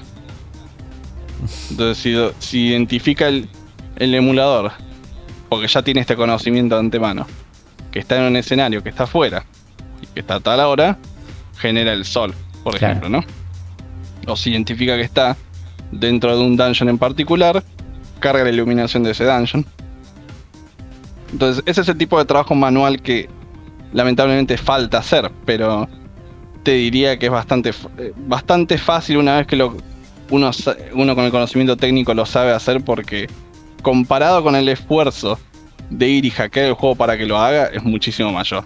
Claro. Sí, por eso vos, hiciste el, laburo grosso y ahora lo que se necesita es que la comunidad que existe y que está ahí eh, te, colabore con eh, iluminaciones de distintos momentos. Esperarán a que me interese. También puede ser. particular y también eso puede ser. Ese es mi plan a largo plazo también, es que simplemente va a ser mejorar la, mejorar la herramienta en sí, mejorar lo que es la plugin y también ir por la librería de juegos porque ah, eh, la verdad que tengo muchos juegos favoritos en la consola, es prácticamente casi todo lo que jugué cuando, cuando era chico. Eh, tengo mm, tengo casi todos los juegos más conocidos de la consola los jugué. Así que mi interés es ir por cada uno y, darle al, algún este bien alguna mejora y, y, bueno, incluso cosas que nunca jugué. Claro. Estuve probando el Wave Race, por ejemplo, que nunca lo jugué, pero apenas vi cómo funcionaba, digo, esto es un. Esto encaja perfectamente. sí. Este, esta, agua tiene que trazar. Esta, esta agua, exacto. La verdad que sí. Entonces, ¿cuándo alguien puede esperar una primera versión, un beta amable, lo que quieras? Este, bueno, esas promesas nunca me gusta darlas, pero. Ok, ok, no, puedes, no hacerlo. No te quiero hacer nada que no. No vas a hacer nada que no, no quieras. Yo, no, no, yo, yo estoy dispuesto a terminar creo que algo antes de fin de año puedo llegar a tener una especie de beta. Ok, ok. Me, gusta una especie de beta abierta. Bien. Sobre todo porque ya lo, ya lo ya he pasado las partes más difíciles del desarrollo de esto, que fue el tema de la, precisión de la emulación. De hecho, toqué en Twitter un tema de que la consola en sí, si estamos hablando de las cosas más difíciles de emular de la consola, eh, el tema de que puede utilizar eh, eh, no, en realidad cuando la, consola tenía un feature bastante interesante que es que podía renderizar a cualquier región de memoria. No, o sea, podía dibujar cosas a cualquier parte de la memoria, no simplemente a la pantalla. Nice. Entonces, ¿qué hicieron varios desarrolladores con esto? Por ejemplo, si miras el Ocarina of Time, renderizaron a Link este, en una imagen y luego la dibujan en el menú. O si miras Banjo Kazooie, si recordás esos puzzles que tenías que resolver. Sí. Que estaban en, tiempo real renderizando una parte del juego y metiéndolas dentro de las piezas. Bueno, eso es también otro truco de renderizar toda la escena en una región de memoria y luego utilizar esa región de memoria como texturas. Claro, bárbaro. Y bueno, esa es una de las cosas que en high level es muy difícil de manejar. Claro. Ahí está otra vez Afro, tu gente de claro. Bancho Kazooie haciendo lío con, técnicas oscuras de Nintendo 64.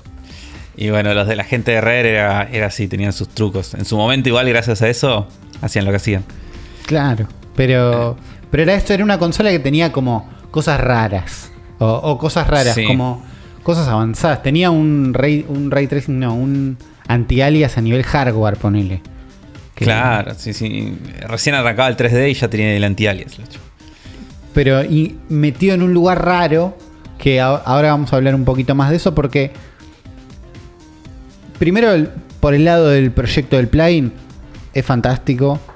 Estoy esperando un futuro donde la colección de esta sea más grande y revisitar un montón de juegos, ¿no? Está volviendo a ver el trailer de él. Paper Mario yo te lo quiero jugar con Ray Tracing ahora. Yo quiero jugar todo con Ray Tracing, sobre todo el Zelda ese, pero igual vas a, necesitamos tener una máquina... Necesitamos una máquina con Ray Tracing, eso es verdad. Eso es lo que, estaba explicando antes. Necesitamos los, los RTX Cores de, las nuevas Nvidia.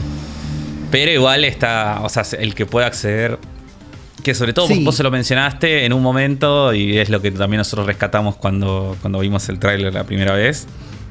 Que lo que yo más banco de todo este proyecto que está haciendo él es que, que, se ve espectacular, pero se ve como se tenía que ver el juego. Tipo, el Zelda, no, el Ocarina of Time, no, se ve falopa como esos. No, no. Esos eh, Zeldas en Unreal Engine 4 que es horrible. claro. Yo también. Esto se ve como se veía el Ocarina of Time, pero corriendo mejor y con iluminación increíble. claro. Bueno, eso es lo que quiero. Yo recién estaba googleando el principio de Paper Mario. Porque lo veía el del y digo, sí, esto se ve bárbaro, pero ¿cómo se veía el juego? ¿Entendés? Como, ¿qué tan distinto era? Claro.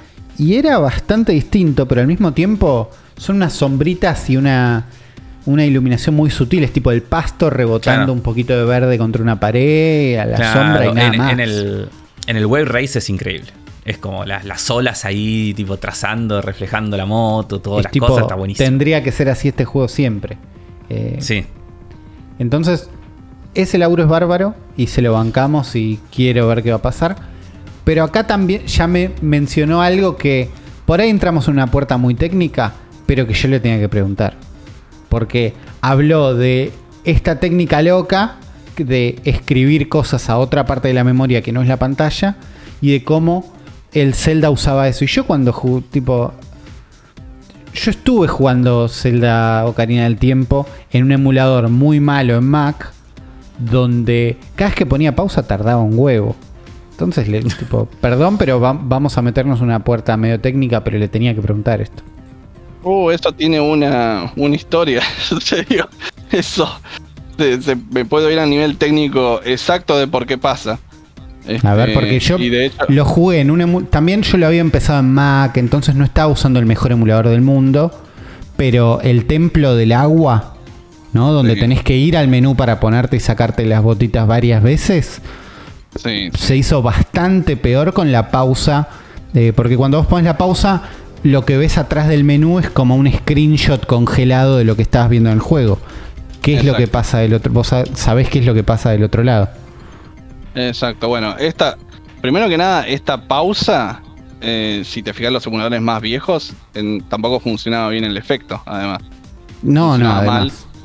Eh, y se tomaba muchísimo tiempo, pero era extremo el tiempo que se tomaba en pausar. Este, resulta que la razón viene por detrás de... Bueno, te, lo, te digo cuál es el objetivo final de lo que quieren hacer. El efecto que se está tardando es que porque la consola tiene dos formas de anti-aliasing. Eh, o sea, tiene el anti-aliasing que genera cuando dibuja los píxeles y lo que es la interfaz visual en sí, lo que muestra la imagen, tiene una forma de aplicar otro anti-aliasing por encima. En el momento de, mostrarlo en pantalla, iría. El momento de mostrarlo en pantalla. Es un es efecto borroso sobre los bordes. Sí. Ahora, ¿qué pasa? En Ocarina of Time, el menú, eh, lo que hacen ellos para ponerte ese fondo atrás es copiarte lo que dibuja el juego y copiarlo a una sección de memoria aparte, ¿no? Claro. Porque después quieren dibujar es. Porque cuando está mostrando el menú no quieren estar dibujando todo el juego. Porque no, les da. Es congelar eso, claro. Y escribir arriba no menú. el poder para eso. Entonces, congelan la imagen, la guardan y pues la dibujan. ¿Qué pasa? lo que te guarda esa imagen es solo el anti-aliasing de que dibuja. Es solo el primer anti-aliasing que te dije, lo que se dibuja píxel a píxel. Claro. No te guarda el segundo efecto de anti-aliasing. Entonces lo que hizo Nintendo es guardar en otra región de memoria lo que serían los bordes de los polígonos. Pasar todo eso por la CPU para generar el anti-aliasing ese a mano. Como que, como que hubiera una capa que es todo el render y otra capa que es solo los bordes y lo pone arriba. Exacto. Exacto. Es, pasan por la CPU una vez al menos y aplican ese, ese filtro para que sea más borroso. Claro. Pero solo los bordes, ¿no? Sí. Esa es la clave. Ahora, ¿qué pasa? ningún emulador que vayas a encontrar de los primeros que había te molestó en emular que, eso, que había un modo especial que te, que te guardaba los bordes. Claro. Sino que sacaban la imagen en crudo como estaba. Entonces, después venía este, este código que hizo Nintendo en la CPU para aplicar ese, ese, ese, efecto borroso. Y se tardaba, en vez de tardar, en vez de procesar 100 píxeles, capaz o 100 mil píxeles, se procesaba toda la imagen. Entonces, claro. Si te digo poner una imagen de 30 por 240, estamos hablando de. ¿Cuánto? Este. Si lo hacía por cada uno de esos, unos 76 mil píxeles, ¿no? y por cada uno miraba a los vecinos. Cada píxel miraba a sus píxeles vecinos. Claro, para hacer ese anti-alias. Para hacer ese anti-alias. Entonces se iba al millón de, Muy operaciones. Claro. Al millón de operaciones. Y claro, entonces el emulador. Y además que el emulador tiene que hacer una estimación de cuánto se va a tomar ese código, porque no pueden ejecutar las cosas muy rápido. Para, viste, por el tema de, del timing de la consola. Claro, sí, sí, que no se choque con otro proceso que viene antes o después pausabas y se toma 10 segundos. Así que, pasa, eh, te digo, la razón de esto creo que la hemos descubierto con un amigo hace muy poco. ok. No, hay casi nada de documentación sobre por qué pasa el problema. Y hay varios emuladores que han hecho algunos workarounds. Este. El S que te decía Gliden 64, por ejemplo, tiene un workaround específicamente para Ocarina of Time que dice que cuando, venga, cuando viene esa operación de guardar esos píxeles, esos bordes, escribe una imagen en blanco y listo. Ya está. para, no, claro. para, que no haya problema.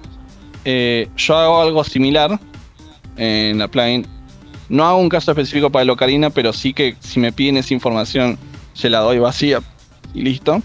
Claro. Y si vas a plugins low level, lo vas a encontrar replicado perfectamente el, el efecto y y de hecho tiene un efecto curioso. Que si en esa plugin miras en zonas que hay muchos bordes, se tarda más en pausar que si miras a zonas que, que si estás mirando hacia una pared. ok, claro, porque tarda menos en calcularlo. Porque tarda menos en procesar los Que eso es algo que pasaba en la consola probablemente. Claro, es que eso también es algo que con mi amigo fuimos a investigar y dijimos, pero pará, esto no tiene un potencial entonces para los speedrunners porque como bien dijiste, si en el templo del agua tienen que pausar un millón de veces, no les conviene mirar la pared en vez de. claro, hay una, hay una ventaja ahí. Y bueno, eh, y puedo, puedo compartir que hay un speedrunner, que, un speedrunner por lo menos en, los que hacen de Tool Assisted. Sí. Que hacen los TAS, los famosos TAS, que está implementando esto. Ok, ok, está bien. Porque a raíz de, a raíz de toda esta investigación que salió por hacer, por tratar de que pause más rápido el menú. me, parece fantástico todo esto, porque yo me imaginaba que había un misterio atrás. Eh, pero me encanta conocer, me encanta hablar con la persona que estuvo chusmeando qué era lo que estaba pasando con esos, con esos píxeles. Eso hay que agradecerle mucho también a la gente que hizo la compilación de Ocarina of Time. Que eh, graciosamente, en realidad, una persona de compilación a veces no necesita entender exactamente lo que está haciendo el código, y toda esta parte del código no estaba muy bien documentado. Claro. Hasta que nos lo pusimos a ver con mi amigo y dijimos, por fin se entiende qué es lo que está haciendo esto. Por fin entendemos por qué está haciendo esta cosa rara que nadie que, no se entendía. Y de hecho también descubrimos que Nintendo para las varias releases que ha hecho del juego han implementado ese filtro de formas distintas porque justamente tomaba mucho, mucho tiempo el emulador. Y de hecho creo que por ejemplo la release de Wii, de Ocarina of Time, tiene específicamente para esa sección de código una compilación nativa código de Wii que hicieron. Para que corra más rápido. Ok, está bien. O sea que hacen un laburito a veces por juego. En la versión de Nintendo, de, de Nintendo Switch que estoy jugando ahora, parecería funcionar mejor eso. Sí, sí, sí, como te digo, si entendés la razón por detrás, de hecho puedes hacer que tome el mínimo tiempo posible. Está bien. O sea que me imagino que Nintendo tiene su propia documentación sobre esto ya bien hecho. Claro. Y de hecho utilizan esta técnica en muchos juegos. Este, el Animal Forest, que bueno, tendría que ser el Animal Crossing antes de que la, versión Nintendo 64. El de, es el de Japón, ¿no? Sí, exacto. Eh, Paper Mario también lo usa, este filtro. Ok. Puede haber alguno más que no recuerdo, pero exactamente ese mismo código está en todos esos juegos. Algo súper técnico nos contó ahí, pero a mí un misterio resuelto. Un misterio resuelto, porque yo jugué medio Karina del Tiempo así, y cada vez que pones pausa en un emulador feo, tarda un montón. Y, yo, en la Nintendo 64 también tardaba. Era... Seguro, es una pausa que no es tan dinámica. Él después me contó que en. ¿Cómo se llama? En Mayoras Mask modificaron la forma en que, en que funciona esa pausa, poniéndote un screen común y cuando cargan el screen posta, reemplazan el que tienen, pero no te frenan a vos en la acción. Claro. Porque, nada, sobre todo en el templo del agua, que tenés que poner pausa para ponerte las botas. Claro, olvídate, eh, sí, sí, sí, tardabas mil años. Debe ser una de las razones por qué ese templo es tan mal, mal recordado. Eh, claro, y por, eso yo, cuando lo jugué por primera vez en 3DS, que tenés eh, todo el tiempo el inventario abajo en la pantalla abajo. Claro. Eh, no, no, me molestó lo más mínimo. Claro, porque si, si ya eso funciona como un ítem, o si lo tenés a mano en otro lugar, ya todo, toda la dinámica del templo y, del juego en muchas partes cambia totalmente. Entonces me, me encantó saber que él sabía por qué y que no digo que él lo descubrió, pero casi, digo, no, no, hay muchos datos de esto. Eh, salvo si, bueno, algunos simuladores y probablemente Nintendo sepa que esto existe. Eh, porque ellos lo hicieron. Como así Igual me copó que el chabón lo, lo, lo, tenía re sabido. Es como que no, es que te dijo, sí, bueno, no, lo vimos. No, no, te dijo, ah, esto lo sé. Claro, sí, sí, no, yo lo viví. había un miedo. Yo no tenía esta pregunta como preparada. ¿Entendés? Como, pero dije, me parece que él sabe esto. Y, había, había un montón. Así que eso me encantó. Me encantó encontrar con la, persona que lo investigó. Y después le tuve obviamente que preguntar por Sonic. Porque, tipo, estamos hablando de Nintendo, Nintendo, Nintendo. Fan de Nintendo, digo, tuvo Wii U. Es de los que jugó eh, Breath of the Wild en Wii U, por ejemplo. Él. Entonces, es, es, fan de Nintendo. Eh, toda su vida de Nintendo 64 antes la nombró. Eh, fue emulada igual, ¿no? Porque él es argentino como nosotros y por eso no tuvo una Nintendo 64. Pero tiene 84 videos de Sonic. Entonces, claro, 86 videos de Sonic. Claro, hay amor por Sonic. Algo, algo había ahí. Mi primer interés fue cuando salió Sonic Generations. No sé si lo habrás jugado. No, pero lo este, ubico. Eh, bueno, yo siempre fui fan de la franquicia, pero los juegos 3D casi nunca me interesaron mucho lo que, lo que salió entre medio, pero cuando salió Sonic Generations me llamó muchísimo la atención. Y em, empecé a investigar este todo el tema de, de los formatos de los archivos y demás. Y de cómo uno podía introducir modelos, niveles. Y el proyecto que más me interesó cuando vi que era posible es que, además que esta era la primera versión de PC de Sonic Generations. Claro. hay, una versión oficial mm, Generations PC, ¿no? Sí. Exacto. Pero el juego anterior, que era Sonic Unleashed, estaba solo en consolas. Entonces, eh, mi interés fue, ¿se puede traer esto a PC de forma semi-oficial más o menos? porque ya está. Claro, apoyándote, apoyándote en Generations. Claro, porque los dos juegos son muy similares los motores. Son muy similares. Este, de hecho, todo el proceso de conversión fue eh, mayoritariamente las diferencias entre la Xbox 360 y PC más que la diferencia entre los juegos en sí. Y bueno, la, la, comunidad se interesó mucho con eso. Este, tuve un grupo de amigos que me ayudó mucho con ese mod y nos pusimos un año a investigar fuerte, a laburar fuerte con eso y, lo sacamos. Y bueno, el, mod no tiene todo el contenido del juego, pero digamos que tiene lo que mayormente a la gente le interesa, que son todos los, niveles de día de Sonic normal, no de Sonic eh, modo lobo. Claro. Que nadie, nadie, nadie le interesa. Hay, entre nosotros. Hay gente, que les, hay, gente que les quiere, ojo, eh. Hay, gente al día que hoy lo pide. Este, nunca tuve interés en, pasar esos niveles. Está bien. Menos porque implicaría además tener que traerse el, un modelo Sonic existe, claro. de alguna forma. Claro. Es un modo de estilo de juego que no existe en Sonic Generations. Claro, ahí ya es más difícil. Sí, eh. requiere un esfuerzo de ingeniería inversa muy grande eso. Yo sé, el Unleashed jugué la versión de Play 2. Nada más. Que era, que era, la, que era la mala versión, me parece. La posta era la de 360. ¿Vos, Afro, jugaste Unleashed o eh, Sonic Unleashed? El, Generation sí, lo terminé. Eh, juegazo. El Unleashed. Eh, no sé si lo. Yo creo que lo jugué.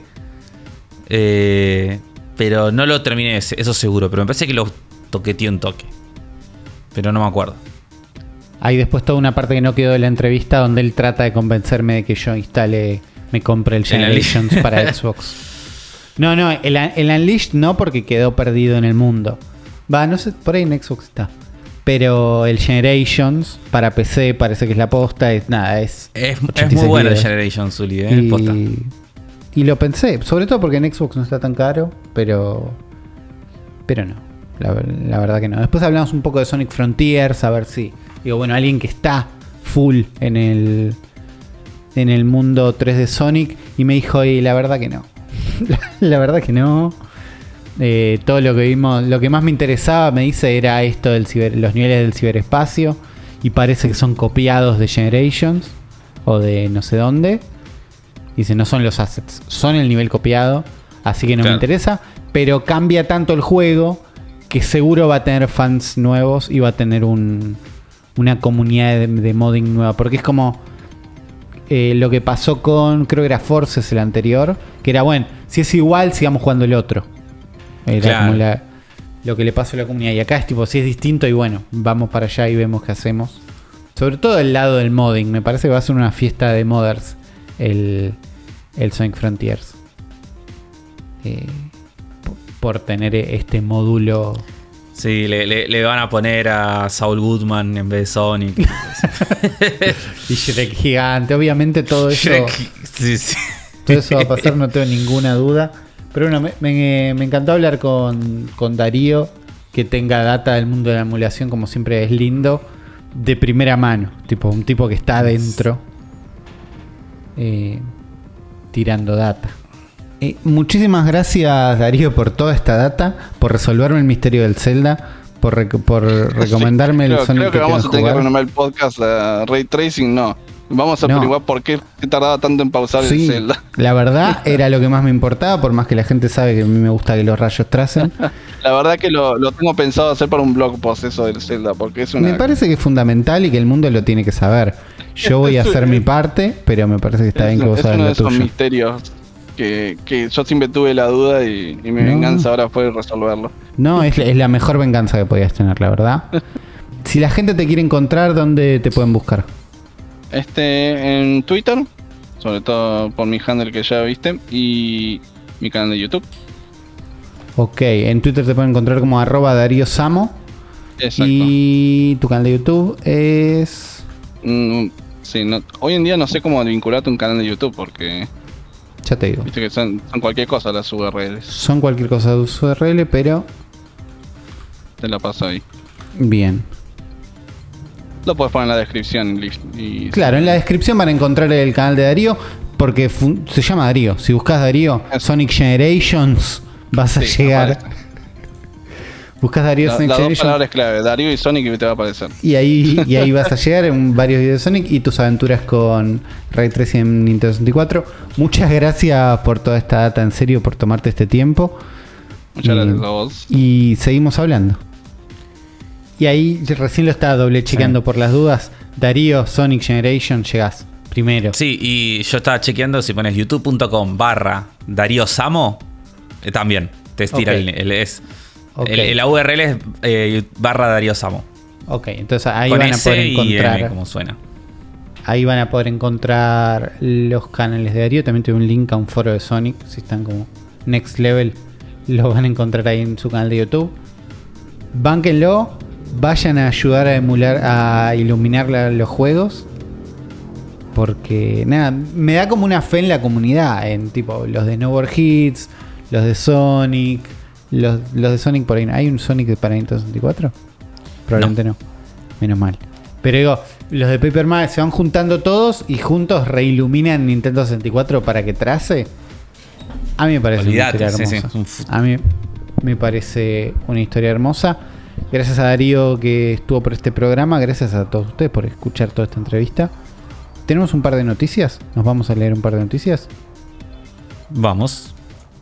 Y tenemos, como siempre, algunas noticias, un par de cosas que, que llegaron que queríamos meter en el programa. El primero es el Sí. auténtico tweet de nivel con el compilado de puntajes. es la Sí, única la forma de ver reviews, claro. Eh, llegaron las reviews de Splatoon 3 y las estuvimos chusmeando un poco. En números, estamos bastante bien. ¿no? En números estamos hablando de un Sí. recommend 9, 9, 8, 5, 8, 4 de 5, 4 de 5, 4 de 5. GameSpot le pone un 7. Y Videogame no sé cuánto le pone un 3. Pero en un Metacritic llegamos a un 84. Sí. Y después eh, decía que OpenCritic era 79, pero después lo actualizó. eh, que se había actualizado y, y quedó en 84. Está bien, porque están promediando probablemente los mismos sitios. Eh, Ajá. Eh, yo leí, yo vi la, la video review de Nintendo Life y leí la review de Eurogamer, que dicen básicamente lo mismo, pero la conclusión que llegan es un poco más, hemos, más positiva en, en Nintendo Life, obviamente. No porque la Eurogamer sea mala, de hecho le pusieron un recommend. Eh, pero, pero la Nintendo Life es como que la pasó, parece como que todavía mejor con el juego. Claro, porque lo que estuvimos viendo es más o menos lo que esperábamos o lo que Sí. sabemos que pasa con el juego, que es es igual a Splatoon 2, es mejor que Splatoon 2 en muchas cosas chiquitas. Lo que parece que le- Claro, no hay nada, no hay nada loco, grande, nuevo. Claro. Que eso es lo que a mí me, me- me estaba faltando, claro. como para motivarme, pero si sos muy de jugar Splatoon, esto es- tipo, tiene todas las mejoras que querías de Splatoon.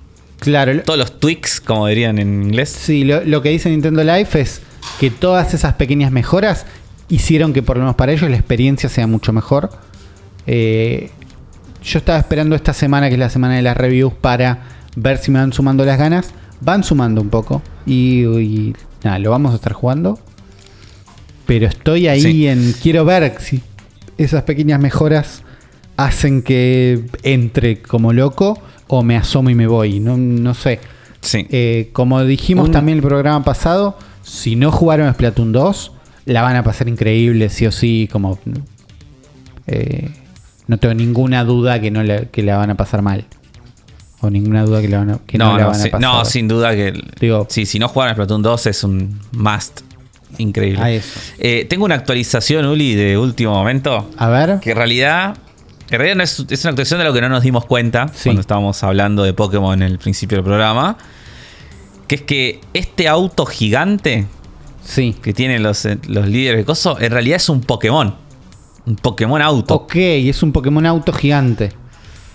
Es un Pokémon auto gigante, eh, cosa que hizo, eh, puso muy triste a Rippy y dijo que le arruinó el juego y que Pokémon está muerto. Sí. Obviamente después eh, va a ser otra cosa, pero no le, a Rippy no le gusta. A mí la verdad que no me molesta. Eh, no. A ver. Te pasa- hay- había, una imag- había una imagen oficial, o sea, en el trailer no se llega a ver, ¿no? Pero hay una imagen oficial en la misma nota de Nintendo Live, yo te pasé la imagen por Discord, Sí. Donde se ve claramente que el auto tiene una cara y una lengua y es como un... Yo creo que parece un Pokémon fantasma. Tipo que poseyó el auto, tipo Christine de Stephen King. Puede ser. Para mí que el, que el, que el auto tenga cara no me garantiza que es un Pokémon, pero sí, lo estamos viendo en una pelea, es un Pokémon. Habiendo Pokémon Moto, eh, para Sí. mí va a haber un tema de vehi- vehicular y yo estoy. Sí. Eh, pero es lo que. mí- a mí no- no- es, no me molesta. Es lo que hablábamos antes. Entiendo al que se ofende de que ahora los Pokémon legendarios son unas motos que están desde el principio. ¿no? Entiendo eso. Sí, a, a- a mí me ofendió más, por- igual no me ofendió, pero me, me- me pareció más raro el Pokémon Moto. Que, pero una vez que ya aceptas esto, es como que el- ahora el. Es más, me parece mucho menos raro el Pokémon, este Pokémon Auto que es tipo que parece tipo fantasma, onda que un fantasma que poseyó el auto. Sí. como no sé, Kleki o cualquiera de los otros Pokémon fantasma que hay, a eh, el Pokémon Moto, que es como una especie de lagartija con dos ruedas, que me parece rarísimo. Que encima es el legendario. Para mí eso es raro también. Sí, sí, sí, Pero me bueno, parece más raro no- el Pokémon no sabemos Moto cómo que- va a estar in- que este. insertado en la historia. No puedo estar más adentro de este Pokémon. ¿Entendés? Como con, con estas cosas confusas y todo, es como, y quiero ver qué pasa. Quiero estar ahí adentro. Claro. Eh, pero lo que, lo que nos importa ahora es que vamos a estar jugando Splatoon 3 la semana que viene. Así que probablemente el programa que viene sea o el otro. Va a ser un buen especial Splatoon 3. Mientras tanto, en el mundo de las noticias, eh, hay Tencent Money dando vueltas, ¿no? Dinero de Tencent. Sí, ¿Qué- sí, sí. eh? Tencent sigue, sigue adquiriendo, sigue estirando sus, sus manos eh, y revoleando. eh, ay, no sé cómo se llama la moneda de China. Muy buena pregunta. Eh. Porque wones son coreanos. A ver, moneda de China. China Money.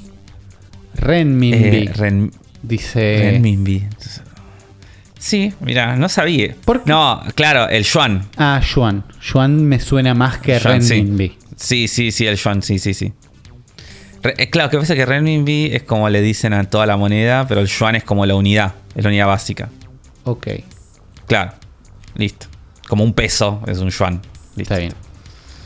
Eh, sí.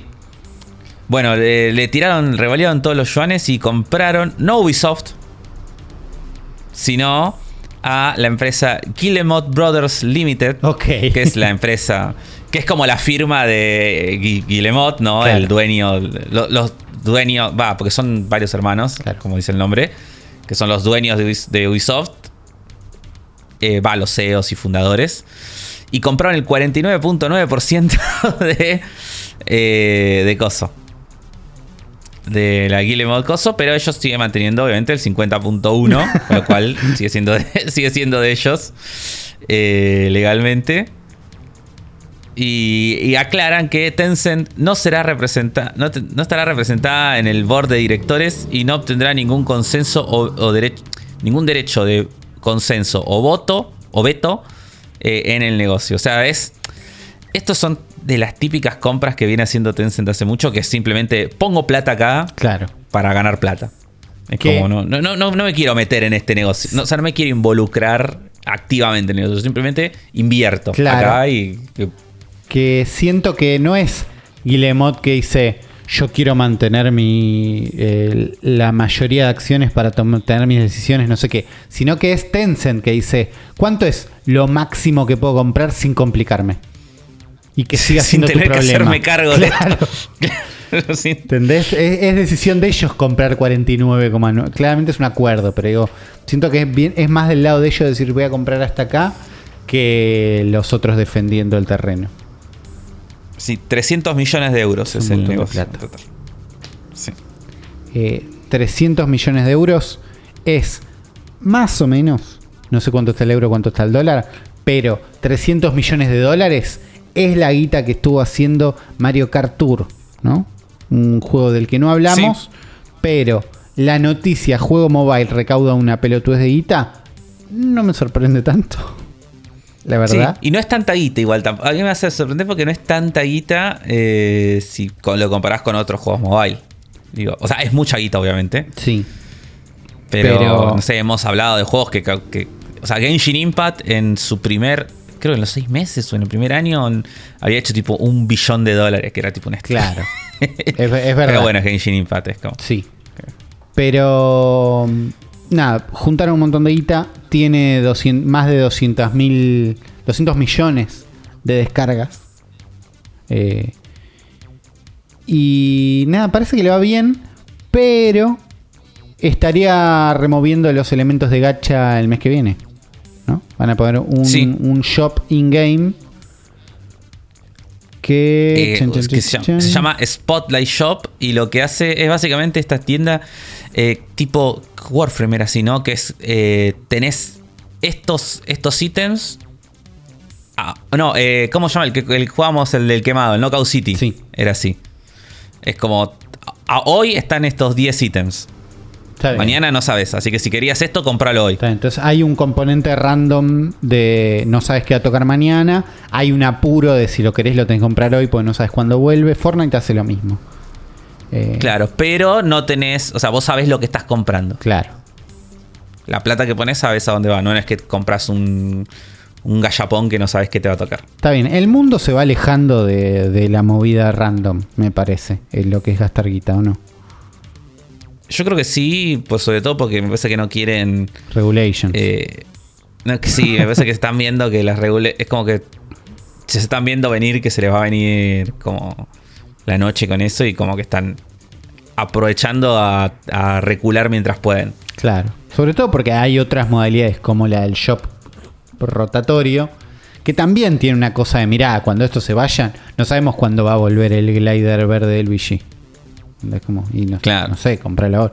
Tiene esa parte, ¿no? En, me acuerdo en el subreddit de Fortnite iban contando como, no, volvió el esqueletito malísimo y no lo veíamos en el shop desde hace dos años, ¿viste? Es como, ah, no, entonces lo compro, es raro. Y de golpe lo compran y lo vuelven a poner la semana que viene. Es como, no, ¿por qué lo.? y nada, hay como toda una, una subeconomía loca de especulación sin tener elementos random. Entonces, eh, Claro. No sé, yo no creo que me vuelva a descargar Mario Kart Tour nunca más. Hubo un update No, yo- a mí- multiplayer en un momento. Sí, es verdad, pero no sé, a mí no me gustó cómo se control, no, No. me gustó cómo se controlaba y cómo se sentía el juego, No, se sentía como la muy verdad que no. Eh, aburrido. Sí, le faltaba un algo. Sí agradezco que este eh, ahora tengamos la posibilidad de recorrer esas pistas en los DLC que cada tanto vuelven. El último siento que no lo jugué tanto, pero igual, lo- igual fue una excusita para volver. Eh, la noticia que viene es un poco más triste. Sí. Una, una noticia que toca de cerca a Juan Nardone y siento que no, no sé si Juan se enteró de esto. Yo siento que no lo hablamos. No, nosotros acá no lo hablamos, pero yo no sé si Juan, digo, en su casa, eh, leyendo Infobae a la mañana. La verdad que no sé. Le, le llegó esta noticia. Y, no y como que ahora no quiero ser yo el que se la da. Pero bueno, lamentablemente falleció eh, Mitsuhiro Yoshi- Yoshida, presidente de Miracle Kids y, una de la, y uno de los creadores de toda la franquicia Kunio Kun. ¿no? Eh, personaje que Juan eh, ha nombrado muchísimo en, en todas sus eh, cartucheras, que cuántas fueron, como tres, ¿no? Sí, sí, fue una Más o saga. menos. Dos. Fue una saga de cartucheras Sí, de todos sí. los, los juegos de Kunio Kun y todos los juegos de Tecnos. Eh, nada, así que falleció el 30 de agosto. Dice. eh, dice que falleció como eh, de forma inesperada, pero no aclaran qué le pasó. Así que no sé. no sabemos nada. No sabemos nada. Pero bueno, que en paz descanse y gracias por. Y, que, y vivirá en el recuerdo de Kunio Kun. Siempre. Encima este año era el 30 ni 35 aniversario, ¿no? Una cosa así era. Sí. Iba a salir uno nuevo también. Sí, es verdad Sí. que iba a salir un collection loco. Mira vos. Bueno, lo, vamos bueno. a recordar en sus juegos y con las aventuras de Kunio Kun. Por otro lado, la última noticia que tenemos hoy es que Retro Studio, ¿no? en una investigación que parece que hizo el channel Did You Know Gaming, eh, descubrieron que estaba trabajando no solo en el nuevo Metroid Prime que se viene, que me olvido que existe, pero existe, sino que en un Project X que se trataba nada más ni nada menos que en un Zelda. ¿No? Un- Sí. Una especie de Eh, Zelda es- táctico. Sí, hace mucho tiempo es esto. No, no dicen cuándo es. eh, hay un video de Dino Gaming, pero en ese video no hablan de este, hablan de otra cosa y al final del video tiran eso y tiran como, bueno, y esto es la verdad que se merece un próximo video, y un video entero, y ya va a salir, pero bueno, no salió todavía al momento de esto. Así que la info que tenemos de esto es como muy corta. Eh, pero sí, Project X, que se iba a llamar también Heroes of, Hyrule, o Héroes de Hyrule, como le gustaría decirlo a mí, que iba a ser una especie de eh, juego táctico a los Final Fantasy Tactics, donde íbamos a controlar a tres eh, héroes, un, un Goron, un Rito y un Sora, que tenían que rescatar a Link. O sea, había que rescatar a Link, era como lo opuesto. Y el juego se iba a tratar como. Eh, iba a transcurrir como a lo largo de 100 años. Que iban a pasar el tiempo como en 100 años. Y nada, la verdad que eh, hay un arte, un concept art espectacular. Sí, con uno de los goros más, facheros que vimos. Sí, sí, y el Sora también, No, no, muy, muy, muy bueno este concept art. Muy, muy bueno. Eh, y están los tres personajes ahí y como un link todo medio chiquito en el medio. Eh, muy bueno y nada, bueno, lamentablemente no, no prosperó y no, no salió y habrá que esperar un poco más. dicen que había incluso un prototipo jugable y todo esto. Así que habrá que esperar al próximo video de Dino Gaming a ver si por lo menos, un poco más. Para, para, ver un poco más. Me resirve un, un juego así de Zelda, la verdad. Sí, esto, es lo que nos. sí. No, digo, pienso que tenemos Hyrule Warriors, ¿entendés? Como tenemos esas cosas. Pero necesitamos más juegos. Más como Pokémon empiezan a tirar cualquier cosa y hacer otros juegos. Más. ¿Qué, de todo de Zelda? ¿Entendés? Que haya unos puzzles malos y unos de estos. Claro, eso, eso es lo que nosotros dijimos hace unos años cuando cuando el primer año tuvimos el, el Mario Rabbids y teníamos también, bueno, Hyrule Warriors ya estaba en esa época, el, tuvimos después Cadence of Hyrule. Of Hyrule, es verdad. Pero, ¿qué es esto de Nintendo que prestando sus franquicias a otros estudios para que hagan spin-offs? porque sí, un juego táctico de Zelda reba, un, sé, un RPG de acción, un, un RPG por turnos, o no sé, un juego de pelea, ese, qué sé yo. Lo que sea. Digo, es como Garpa. De, tanto de Zelda como de cualquier otra franquicia, Metroid, Mario. Bueno, un, Mario táctico, nadie lo hubiera esperado. Y estuvo bueno. No. Y tenemos el 2 que no, no, puedo tener menos ganas de jugarlo, pero que va a estar bueno. Me olvido que el 2, si se hace falta, va a salir dentro de muy poco. Tendríamos que ir juntando ganas. Sí, yo, ese igual yo... No, iba a decir algo que me, van a odiar. Dale que ya termine. Eh, pero iba a decir que, que tengo más ganas de, de, ese que igual que de Splatoon. Ah, no, pues, no sé, la verdad que no sé, tengo las ganas iguales. No sé si ganas, pero curiosidad. Sí, porque la pasé muy bien con me veo Más la pasé muy bien con el primero. Sí, sí, me veo más jugando a ese que, me veo jugándolo por más tiempo a ese que a Splatoon 3. Y pero eso es porque es un mood más single player. Eh, sí. Eso es como más fácil de entender. En la caja de comentarios que tiene abajo, cuéntenos cuál es el juego que tienen menos ganas de jugar o cuál es el que más tienen ganas de jugar. ¿Qué les está pasando con los Pokémon Auto? ¿Qué le pasa con los Pokémon Moto? ¿Qué juego de Nintendo 64 nunca pudieron emular? Eh, y con eso me parece vamos cerrando este episodio. Gracias a todos los que escucharon este programa entero y nos tocó un programa largo. Así que gracias por bancar del otro lado. Espero que las entrevistas les haya gustado. Le mandamos un saludo como siempre a Darío. Yo le quiero por mi lado, Afro, recomendar este programa. porque lo cerré? A la gente que conoce. Que conoce nada más, ni siquiera fans. Que conocen el Rocket Robot on Wheels. La gente que sabe cómo es el Rocket Robot on Wheels sin googlearlo, le voy a dedicar este programa. ¿Vos, Afro, se lo querés dedicar a alguien? Eh, yo se lo quiero dedicar a toda la gente que tenga en este momento una computadora eh, capaz de jugar a estos juegos de Nintendo 64 con Ray Tracing. Ok, bueno, está bien, una dedicada exclusiva. Eh, Afro, si la gente te quiere encontrar, ¿dónde te encuentra?